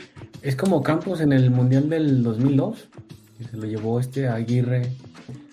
Eh, eh, y, pero lo llevó como parte del plantel, ya no jugó, nomás iba así como dices de pollo moral, de hay un líder. Para hacer, para hacer grupo, para hacer. Sí, sí, sí, para ver, güey, háblale. Para el camerino, para las dinámicas de equipo, sí. Sí, sí, yo creo que para eso lo lleva, güey. Ya si lo pone a jugar, sí se me dio una mamada, güey. Pero. Ok entre Inglaterra y Senegal, yo digo que pasa Inglaterra, entre Francia y México, lo siento, pero yo creo que sí pasa Francia. Bélgica Japón, este partido se dio en el Mundial pasado, Japón iba ganando 2-0 y faltando 10 minutos Bélgica le dio vuelta. Y la cruz azulearon, sí, sí. Ah, sí, cierto. Sí, muy triste. Yo vi a los, a los pocas veces se ven a japonés llorar porque ellos son como piedras, no tienen sentimientos, pero ahí sí los vi bien tristes. Pasa Bélgica y entre Portugal y Serbia pasa y no sé, porque esos estuvieron en el, grupo eliminatoria y Serbia fue el que clasificó. Portugal no pudo con ellos, ni en Portugal ni en Serbia. Pero bueno. Mm, Los serbios son duros, pero se me hace que. Sí, Portugal trae mucho equipo para mí. Ajá, tiene más, más jugadores. Es más, tanto es así, tanto creo yo en la generación que trae Portugal, como jugadores, como equipo, no sé, porque hasta que jueguen veremos que Portugal ya está en semifinal para mí. Acá pasa Francia, porque me parece que tiene jugadores más acostumbrados a, ganar que Inglaterra. ¿Sabes qué? Ahora que despeñó Italia, pues Italia lo hizo bien en la eliminatoria, nada más un partido, güey, dos partidos la cagó. Con Suiza no pudo. El que eh, le empataron.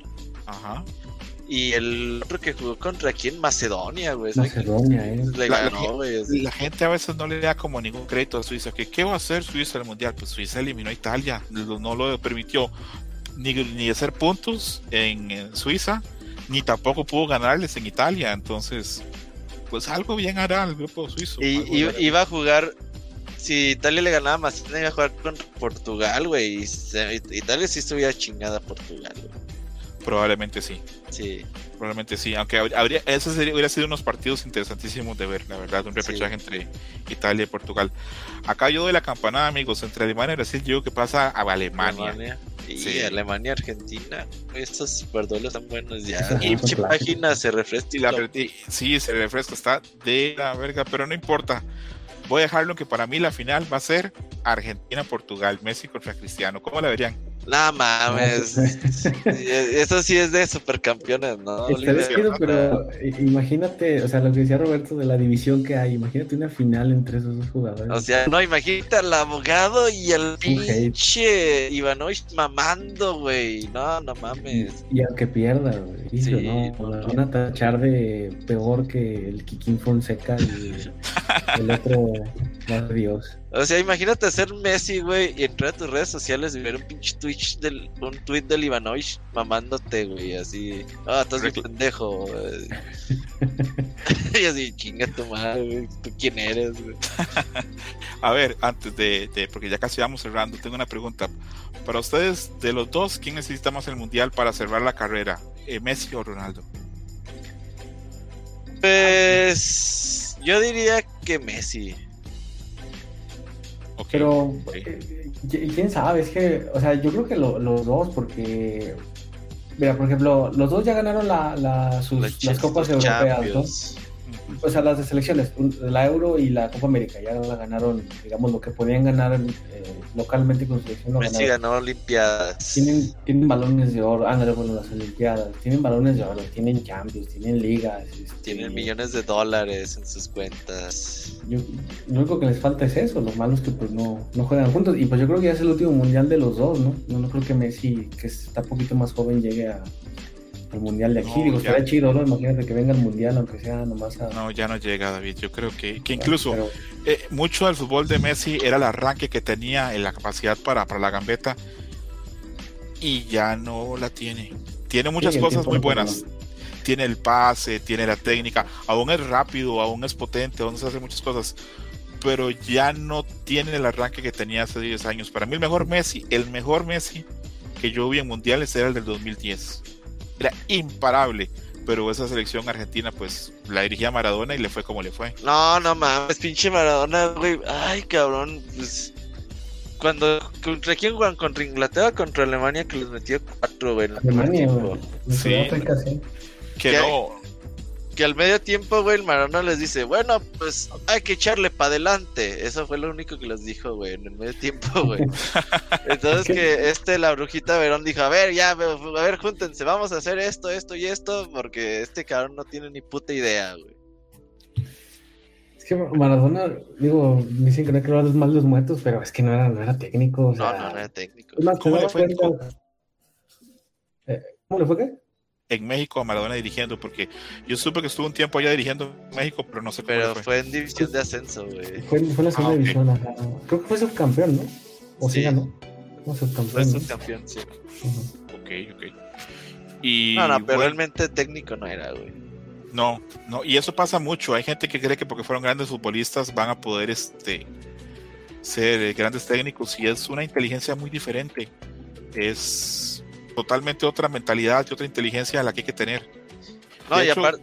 Ajá, dale, dale, perdón. No, yo, yo siempre he creído, que no es una regla general, obviamente hay excepciones, pero siempre he creído que los mejores entrenadores eran los jugadores que no eran tan destacados. Porque el talento, cuando, cuando te, lo, te distingues el talento, el talento no lo puedes enseñar el talento lo tienes y ya, no lo puedes transmitir, no lo puedes enseñar. En cambio, jugadores que eran regulares, pero que aprenden mucho de táctica, aprenden mucho movimiento, aprenden mucho de desplazamiento, eso sí lo puedes enseñar, eso sí lo puedes pasar a otras generaciones. Pues sí, no es una regla, digo, porque por ejemplo también está Zinedine Zidane o en su momento Johan Cruyff o así, ¿no? Pero sí, generalmente los, los que son destacan menos como jugadores suelen tener más éxito de, técnico. Lo, lo que decíamos de, de Maradona, a, mí lo que pasa es que a, lo mejor no es que no, tuviera capacidades para técnico. Para mí lo que pasa es que Maradona siempre era el protagonista de todo, incluso siendo técnico, pues era...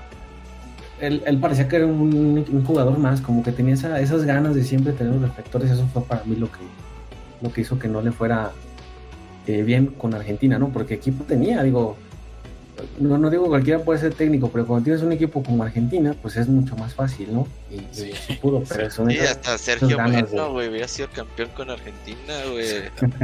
¿Se, ¿Se acuerdan del Mundial pasado eh, que hubo un partido en que Argentina tenía que ganar sí o sí a Nigeria si no quedan descalificados? Sí. Y Maradona estaba súper drogado en las gradas. sí, sí, sí. Y cuando terminó el partido lo tuvieron que llamar a la ambulancia que se lo llevara. Sí, pero ¿te acuerdas la, reacción en uno de los goles de Argentina de Maradona en un palco? Este, Cómo se voltea, pues Beto sabe qué tanta cosa le dijo y las señas que les hizo a los de la porra de, Nigeria. Y dices, ah, o sea, un tipo, o sea, pues está todo mal, seguramente estaba, tenía algo, porque es alguien en su sano juicio, ¿cómo puede eh, hacer las cosas que, que hacía Maradona? Es, es lo malo que tenía, pero pues bueno. ¿Sabes qué? Y yo también creo que, también cuando dices, hay sus excepciones, pero en general, o por lo menos aquí en México pasa mucho que la mayoría de los técnicos que han destacado o en su momento o ahorita hoy en día son destacados, son jugadores de medio campo hacia atrás, ¿eh? La mayoría que son buenos técnicos de fútbol. Casi, casi los delanteros. ¿Mexicanos? sí. Sí, pues Miguel Herrera, este. Eh, ¿quién, ¿Quién ahorita anda de técnico? Ojitos Mesa era portero, güey. La Volpe era portero.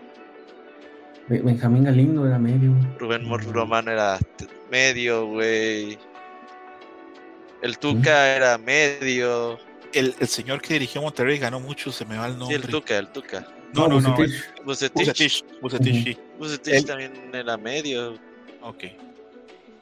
Tomás Boy era medio. Sí, casi casi los delanteros a veces tienen una visión menos general de lo que es el, el juego. Sí, por ejemplo, veo un, veo un Guardiola, ¿no? Un mediocampista y ahora lo que es una Ancelotti. Este, digo, ya yéndote a esos niveles, ¿no? Sí, claro. El mismo Scaloni, Scaloni era creo que era lateral, ¿no? Sí, Era lateral, sí. Hay una, una visión creo que más completa de lo que tiene que ser un equipo como para funcionar. Probablemente el delantero pues está acostumbrado a que solo le llegue la bola y... Exacto, sí. Y intentar buscar el, ahí la, la, anotación o el centro. Pero sí, eso yo siempre, siempre he tenido esa idea que, que normalmente este, los, los grandes técnicos son gente que pues ha destacado por otras cosas, no por el talento, porque repito, el talento no se puede enseñarse, no se tiene. Se puede mejorar, se puede pulir pero no, no, no, te lo puedes. Ojalá si se le pudiera pasar a alguien, pues sería otro mundo el fútbol, pero eh, ya casi vamos cerrando. Tengo un par de preguntas.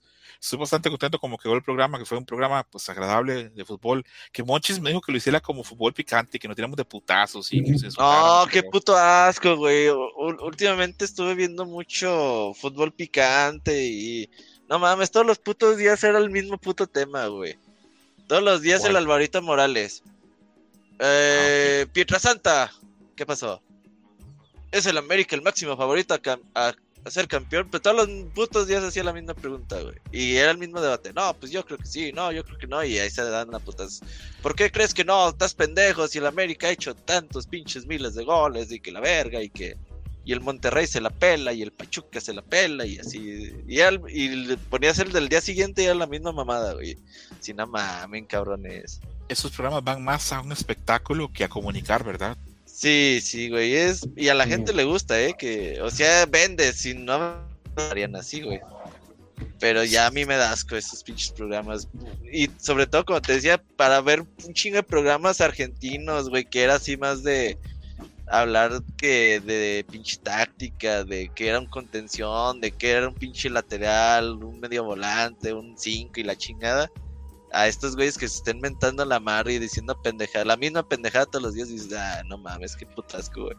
Sí, sí, a mí Monchis me dijo, hagámoslo como fútbol picante, y en algún momento yo me enojo y tú me dices, no te vayas, no te vayas, pero bueno, cosas de que pasan. Tengo un par de preguntas. La primera es, ¿ustedes creen que gente que no jugó fútbol puede ser entrenador en el caso como Mourinho o creen que esos solamente son casos muy aislados? Es el del Liverpool, también no fue jugador.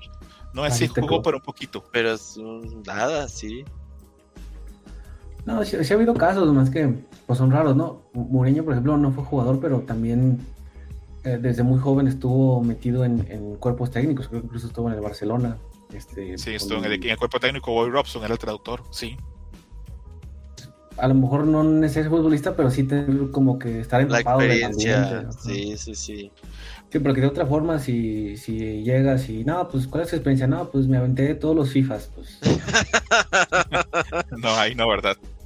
Ajá, sí. Definitivamente no.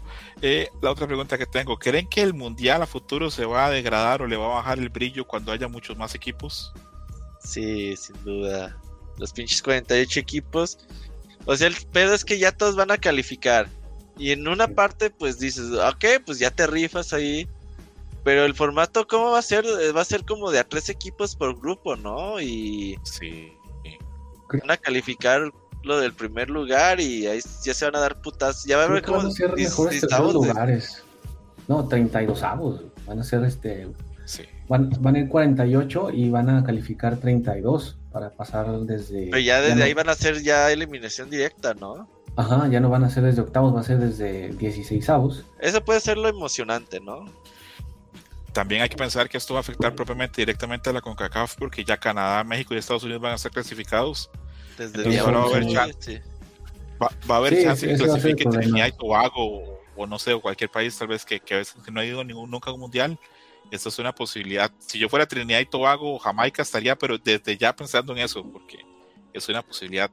Eso sí, le abre la puerta a otros, pero también, por ejemplo, selecciones como México, que de por sí el nivel es pésimo, pues ahora menos, ¿qué, motivación van a tener si, si ya no, no importa? O sea, tienes que de plano básicamente no jugar para, para no calificar. Y para el otro mundial ni siquiera se van a, eliminar, güey, pues son locales.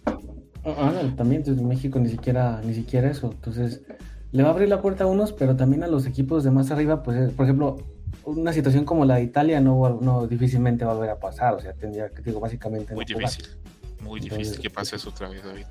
Porque es cierto, los mundiales siempre tienen grandes ausentes. Hubo épocas, por ejemplo, en la que Holanda no iba porque República Checa estaba muy bien y lo, había eliminado. En el 2002 no fue. En el Mundial 94 Francia no fue. Bulgaria, la Bulgaria de Stoikov lo eliminó en el, en el Parque de los Príncipes. Bueno, es que en el 94 calificaban 24 selecciones. Imagínate todos los que se quedan afuera. Era muy difícil. sí, en, el Mundial pasado quedaron fuera Holanda, Italia, Estados Unidos y Chile. Imagínate un, un, grupo con esos cuatro, hubiera sido un supergrupo. Muy buen apunte, David, sí, totalmente. Y repito, es eso que, que entren más, pues es más es bonito y genera mucho negocio y todo, pero sí le baja un poquito el nivel a, pues a la competencia, probablemente. Sí, a mí me gustaba el formato de 32, pero pues bueno. Yo creo que es el, el, número es el número perfecto, me parece a mí que era David. Sí, a, lo mejor redistribuiría las plazas, pero fuera de eso yo creo que 32 está bien. Pero pues bueno, nosotros no, estamos en la... sí, no tomamos la, decisión. Una pregunta, ustedes pensando al futuro corto de la selección mexicana, porque todo el mundo sabe que el Tata Martino ya tiene el pie y medio ya en Argentina para, para dirigir apenas termine el Mundial. ¿Quién les gustaría que viniera para la selección? ¿Un técnico nuevo, fuera totalmente del mercado mexicano? ¿Un técnico propio del, del mercado mexicano? O les gustaría que pusieran a alguien más, no sé, alguien que ya estuvo, tal vez el piojo, eh, adelante. Yo creo que sí tiene que ser alguien de de aquí dentro de México, güey. Mira, lo que pasó con el Tata, güey, es que el Tata los últimos dos, tres años le echó una hueva tremenda, güey. Imagínate, trabajas cinco o seis veces al año, güey. Te pagan dos, tres millones de dólares al año. Y te rascan los huevos todavía, güey, no mames o sea, el pinche Tata, ¿tú crees que veía los partidos el pinche América, Puebla, güey? Nada, le valía verga, güey, al Tata, güey.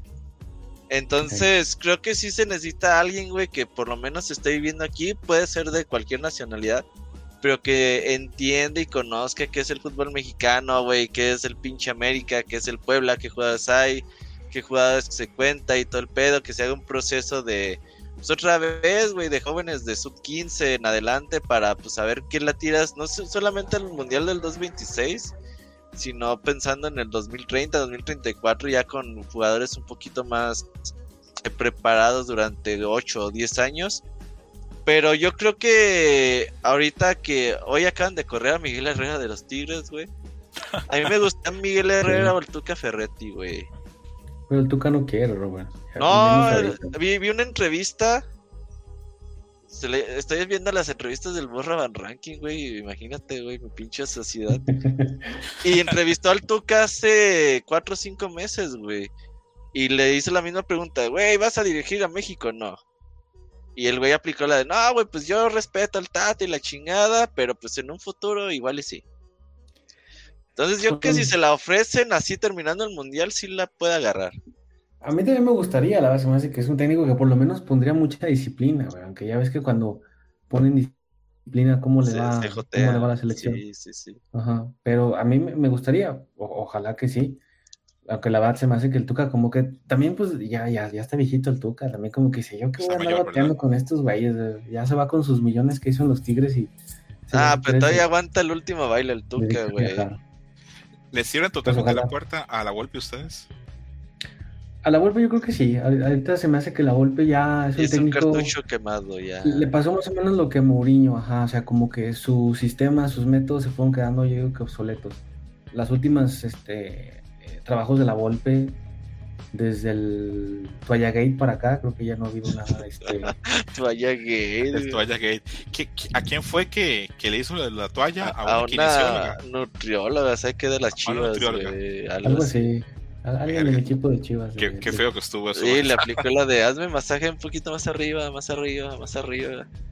Sí. Ya, pero ya está, señor, no mames. Y, ya está grande el de la golpe para hacer esas cosas. pero bueno, cosas de cosas. Antes de que no la metió en el bote, pues es que también, pero. Sí, sí, sí. Sí, es cierto, es cierto, perfectamente. Por eso hoy por hoy te pueden meter a la cárcel fácilmente. Sin duda, sí. Y bueno, amigos, la última pregunta que tengo ya para, para cerrar hoy es: ¿Ustedes están de acuerdo o están en contra de que el mundial se jugara cada dos o tres años? Yo, antes de que ustedes respondan, les digo que yo lo pensé por mucho tiempo. Eh, no es que yo tenga ningún poder de decisión sobre, sobre lo que hace la FIFA, pero pensé: se pudiera organizar de alguna forma en que las ligas en cierto tiempo fueran como más reducidas y que ese dinero de los mundiales se pudiera distribuir mejor para más países, pues yo sí estaría de acuerdo y aparte permitiría ver pues partidos de, de, alto nivel más seguido. Yo soy de la idea que el mundial cada cuatro años era algo que tenía sentido hace 40 años, hace 50 años, pero que, ya... viajar estaba de la verga, ¿no? Exactamente, pero como ha cambiado el mundo, pues ya perfectamente podría hacerse cada dos o tres años. Pero esa es mi opinión. Yo sé que hay gente que está súper en contra de eso. Quiero saber qué opinan ustedes. Eh, comienzo tal vez con David. Sí, bueno, mira, yo, no estaría, no estoy, no estoy a favor, pero tampoco estoy completamente en contra, porque, por ejemplo, mencionas el tema de que mm, eh, podrías, por ejemplo, acortar las ligas o algo así, pero el fútbol es un negocio y, ahorita lo que menos sucede es reducir los partidos, al contrario, casi todo, en todos lados, ya sea Champions League, ya ves que quieren hacer la Superliga, las ligas mismas, este, lo que hacen es, hasta hace muchos años la liga italiana, la liga, este, la Bundesliga eran de 18 equipos, ya son 20, ¿por qué? Porque hay, hay que hacer más partidos, hay que sacar más dinero de la televisión, de patrocinadores. Por ejemplo, ¿qué va a pasar con torneos intermedios como la Copa América, como la, eh, la Eurocopa, la CONCACAF. Entonces, cada, quien, cada, quien busca cómo, cómo explotar más el negocio del fútbol, ¿no? Entonces, metes un mundial cada dos años y, y vas a sobresaturar de, partidos y sobre todo a, los futbolistas y luego pasa, por ejemplo, lo que con, con este eh, Sané o lo que ha pasado con, con, tantos, ¿no? Entonces, sí creo que tiene un sentido, a, lo mejor yo meramente como aficionado diría, bueno, sí, ver, ver más partidos como esos estaría bien, ¿no? y obviamente tiene un sentido económico, eh, pero creo que mm, para mí cuatro años se me hace que es una medida a lo mejor justa, también porque en el, medio pasan muchas cosas, digo, o sea, entre otros torneos, este, o sea, no, no es como que sean cuatro años y nada. Entonces, eh, no sé, yo, yo, yo, siento que si estuviera en mi decidir, yo creo que lo dejaría eh, cada cuatro años, ¿no? Mira, ni siquiera cada tres, David, tal vez. Mm, no, no, sé. A lo mejor, bueno, algo en el medio podría ser. Mira, lo, que. algo que, iba a decir es que, bueno, yo, por ejemplo, tampoco me gustaba que el mundial lo hicieran en diciembre, ¿no? Y dije, van a hacer un relajo con los calendarios, porque el fútbol siempre se ha hecho con un, con un calendario propio, de, agosto a, mayo, y no el calendario solar, ¿no? Entonces, pero bueno, se las arreglaron para, para hacerlo funcionar. A lo mejor si hacen un mundial cada dos años, pues bueno, no, a lo mejor van a tener que encontrar la forma de, de hacerlo funcionar y a lo mejor dices, bueno, pues terminó no siendo una mala decisión. Eso lo sabremos en su momento si lo deciden así. Entonces, tengo razones para estar a favor y otras para, para estar en contra, pero digamos que si de mí dependiera y fuera una decisión meramente deportiva, yo diría que, que no. Hay muchas cosas en el medio, sobre todo económicas, pero y por las que creo que lo van a terminar haciendo porque el fútbol se rige por criterios económicos. Entonces, pues bueno, a ver qué pasa, pero y si sucede, seguramente voy a ver los mundiales. Digo, no, no es, que los vaya a boicotear, ni mucho menos. voy a estar viéndolos, ¿no? Y haciendo podcast sobre los mundiales. bueno. Me gustó que fue, me gustó que fuiste bastante honesto al final diciendo que, que lo verías. Eso este, está, me parece muy bien. Hay que ser honesto en la vida, amigos, la verdad. Roberto Pixelania, ¿cómo la ves? ¿Te gustaría que fuera cada menos tiempo o estás más del lado de David? Bueno, primero, eh, algo interesante que dijo David, que ahora que el mundial va a ser pues en estos meses, eh, al principio de pues casi el calendario futbolístico, eso también nos va a permitir ver a futbolistas menos quemados, güey. Pinches futbolistas llegaban al mundial con 60, 70 partidos en el año, güey. Ya muchos hasta la chingada de jugar fútbol. Y ahora que los vamos a ver con dos, tres meses de competencia nada más, puede ser interesante que el nivel quizás sea un poquito más alto, ¿no? Ahora, eh, contestando esta pregunta, yo creo que hoy en día las Copas América, ah, sobre todo la Copa América, ha perdido mucho empuje. Digo, una parte, pues en México, porque ya no participa, güey. Pero creo que pues también en, en, Sudamérica y en el resto del mundo como espectáculo dices, ah, güey, pues pinche Copa América es para que juegue Chile, Argentina, Uruguay y Brasil y ya la chingada, ¿no? No, no te llama un poco más la atención. Entonces yo creo que diría, pues, ¿sabes qué? Copa América y Copa Europea de a la chingada y hacemos mejor mundiales. En lugar de hacer estos dos torneos, pues hacemos mundiales cada dos años. Ahí sí me gustaría la idea.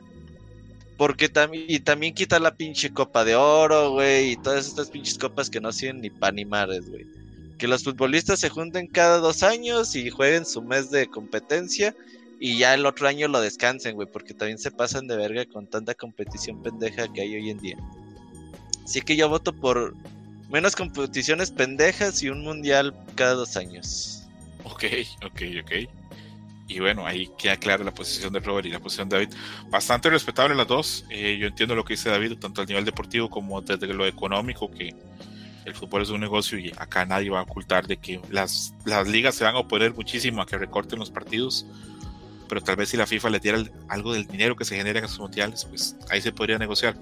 Pero repito, es cuestión de ver cómo se, cómo se acomodan y, y a mí sí me gustaría, pero si toca seguir esperando cuatro años, pues pues toca esperar cada cuatro años.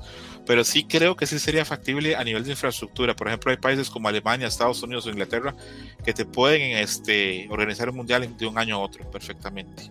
Oye, pero eh, eso también es cierto, pero ¿sabes qué? Últimamente los cada vez los requisitos de la FIFA son más y más perros, güey. O sea, por ejemplo, el otro día estaba viendo que creo que para el 2030 o 2034, güey, Chile, Brasil, Argentina, no, Chile, Argentina, Paraguay, Uruguay y Paraguay quieren hacer el mundial, güey. Ya ocupas cuatro países, aunque son muy pequeños, Uruguay y Paraguay.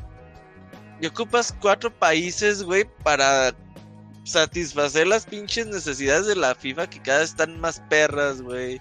Igual, ni entre los cuatro lo logran. Yo no veo esa candidatura llegando largo. Aparte, la que tienen al frente, la de España y Portugal, es muy fuerte. Sí, necesitan ponerse menos mamones. O sea, claro, debe de haber pues la infraestructura para que las aficionadas lleguen, aeropuertos, caminos, eh, hoteles, estadios, obviamente bien. Pero hay unos ya cosas bien cabronas que dicen, no mames, pues tengo que tirar la pinche ciudad y volverla a construir otra vez para tener un puto mundial, güey. Sí, yo, yo voy a ser bien honesto, me voy a ganar odio de la ética del programa, pero yo creo que el único país de América Latina que debería organizar o participar organizando mundiales es México. Eh, bueno, y Brasil, pero bueno, Brasil es otro, es un mundo aparte, es un continente aparte totalmente.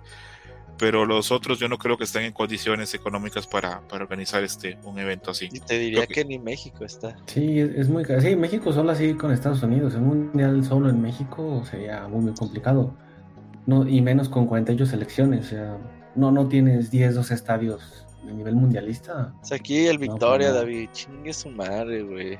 Ah, el Victoria es un templo, pero... Imagínate en el Victoria, güey, ir a ver pinche, no sé, güey, Colombia, Suecia, güey. Puta madre, me cago, güey.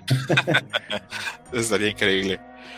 Eh, y bueno, amigos, ese fue el, el Match este, número 80 previo al Mundial después, cuando pase el mundial, voy a intentar a ver si Roberto y David quieren venir otra vez y que grabamos y contamos cuál fue el partido que más les gustó, cómo vemos el mundial y hacemos más, más cotorreo.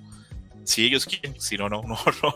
Si obviamente si ellos no quieren, pues A ver, ¿cómo nos fue la pinche quiniela? Hacemos un post mundial, a ver. Sí, y ahí hablamos de las quinielas porque vamos a participar en las quinielas de ahora de Pixelania y ahí vamos a ver, pues, cómo nos fue. A ver, y bueno, eso sería como todo por hoy. Eh, le agradezco muchísimo a Roberto Grana que haya sacado el rato porque este es su tercer día grabando podcast. Oye, sí, eh, ya estoy que me cargue la chingada. Este no lo vas a tener que editar ni subir, eso es un, eso es un plus, ¿verdad? Sí, eso es que sí, eso sin duda. Sí. Roberto, muchas gracias por pasarte por acá. ¿Algún mensaje que quiera dar?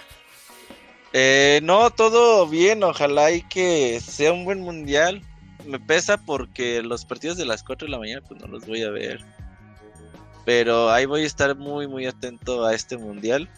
Y esperemos que tengamos un buen espectáculo, buen ambiente en las calles, güey. El mundial del 2018, güey. No solamente fue el fútbol, sino pinches redes sociales estaban a todo lo que daban y...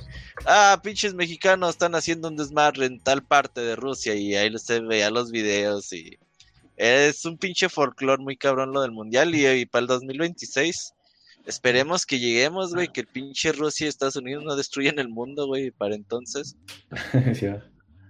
Y podamos ir a un chingo de partidos. Voy a comprar boletos. Ya ves que compras los boletos y. No o sea, tú compras los boletos para los estadios, no sabes ni qué partido va a haber, güey. Te dicen partido de grupo A 1F contra, ¿sabe qué chingados? Así voy a comprar así random, güey, ya lo que me toque voy, güey. Yo creo que tendría todo el sentido del mundo que organizaran que los partidos que se van a jugar en México de una forma u otra coincidieran con la selección de México, pero bueno. Sí, sí, en México va a jugar por lo menos la primera ronda de local. Sí, sí, por lo menos. Y no, dejémonos de bromas, cuando México juega en Estados Unidos, juega en el local también. La cantidad claro. de México es el único país que tiene dos, dos naciones apoyando. Es extraordinaria la cantidad de gente que también, está, antes de darle chance a David de que se despida, está interesante ver cómo le va a ir a la gente en un país tan estricto y con cultura tan distinta a la occidental.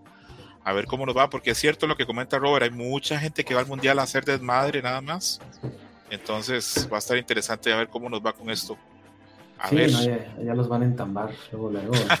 Tengo entendido que ya hay argentinos y mexicanos en la, en la cárcel de allá. Por ah, ya. Sí. Fueron a, a, inaugurar este, las, sí. Sí, y ojo, ni siquiera era nada de fútbol, era gente que iba y estaba vendiendo como clubes de viajes o, tiquetes.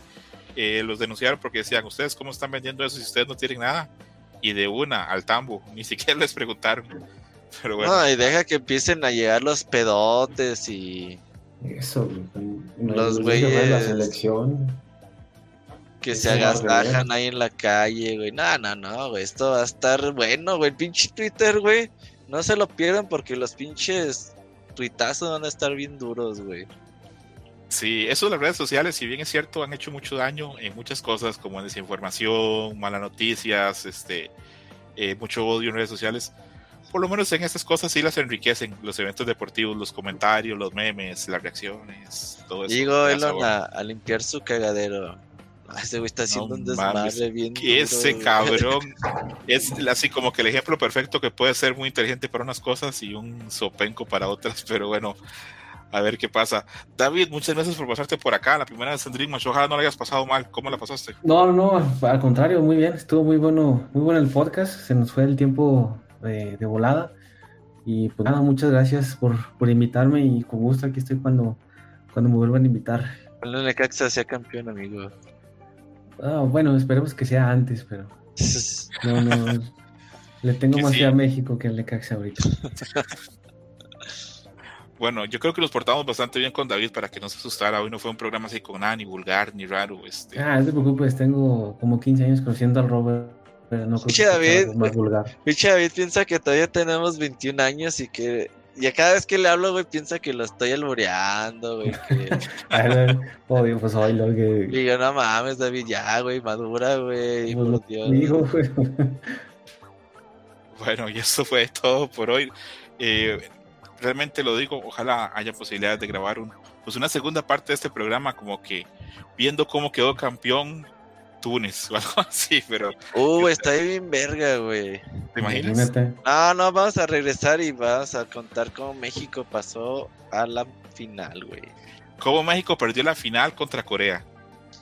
Uy, ¿te imaginas? ¿Te imaginas? El, que, el que haga la quiniela con esa o sea, que, haga las apuestas con esa quiniela. Oye, yo, le voy a meter una feria a las apuestas deportivas. No la hagan, güey. Es un pinche. Vicio.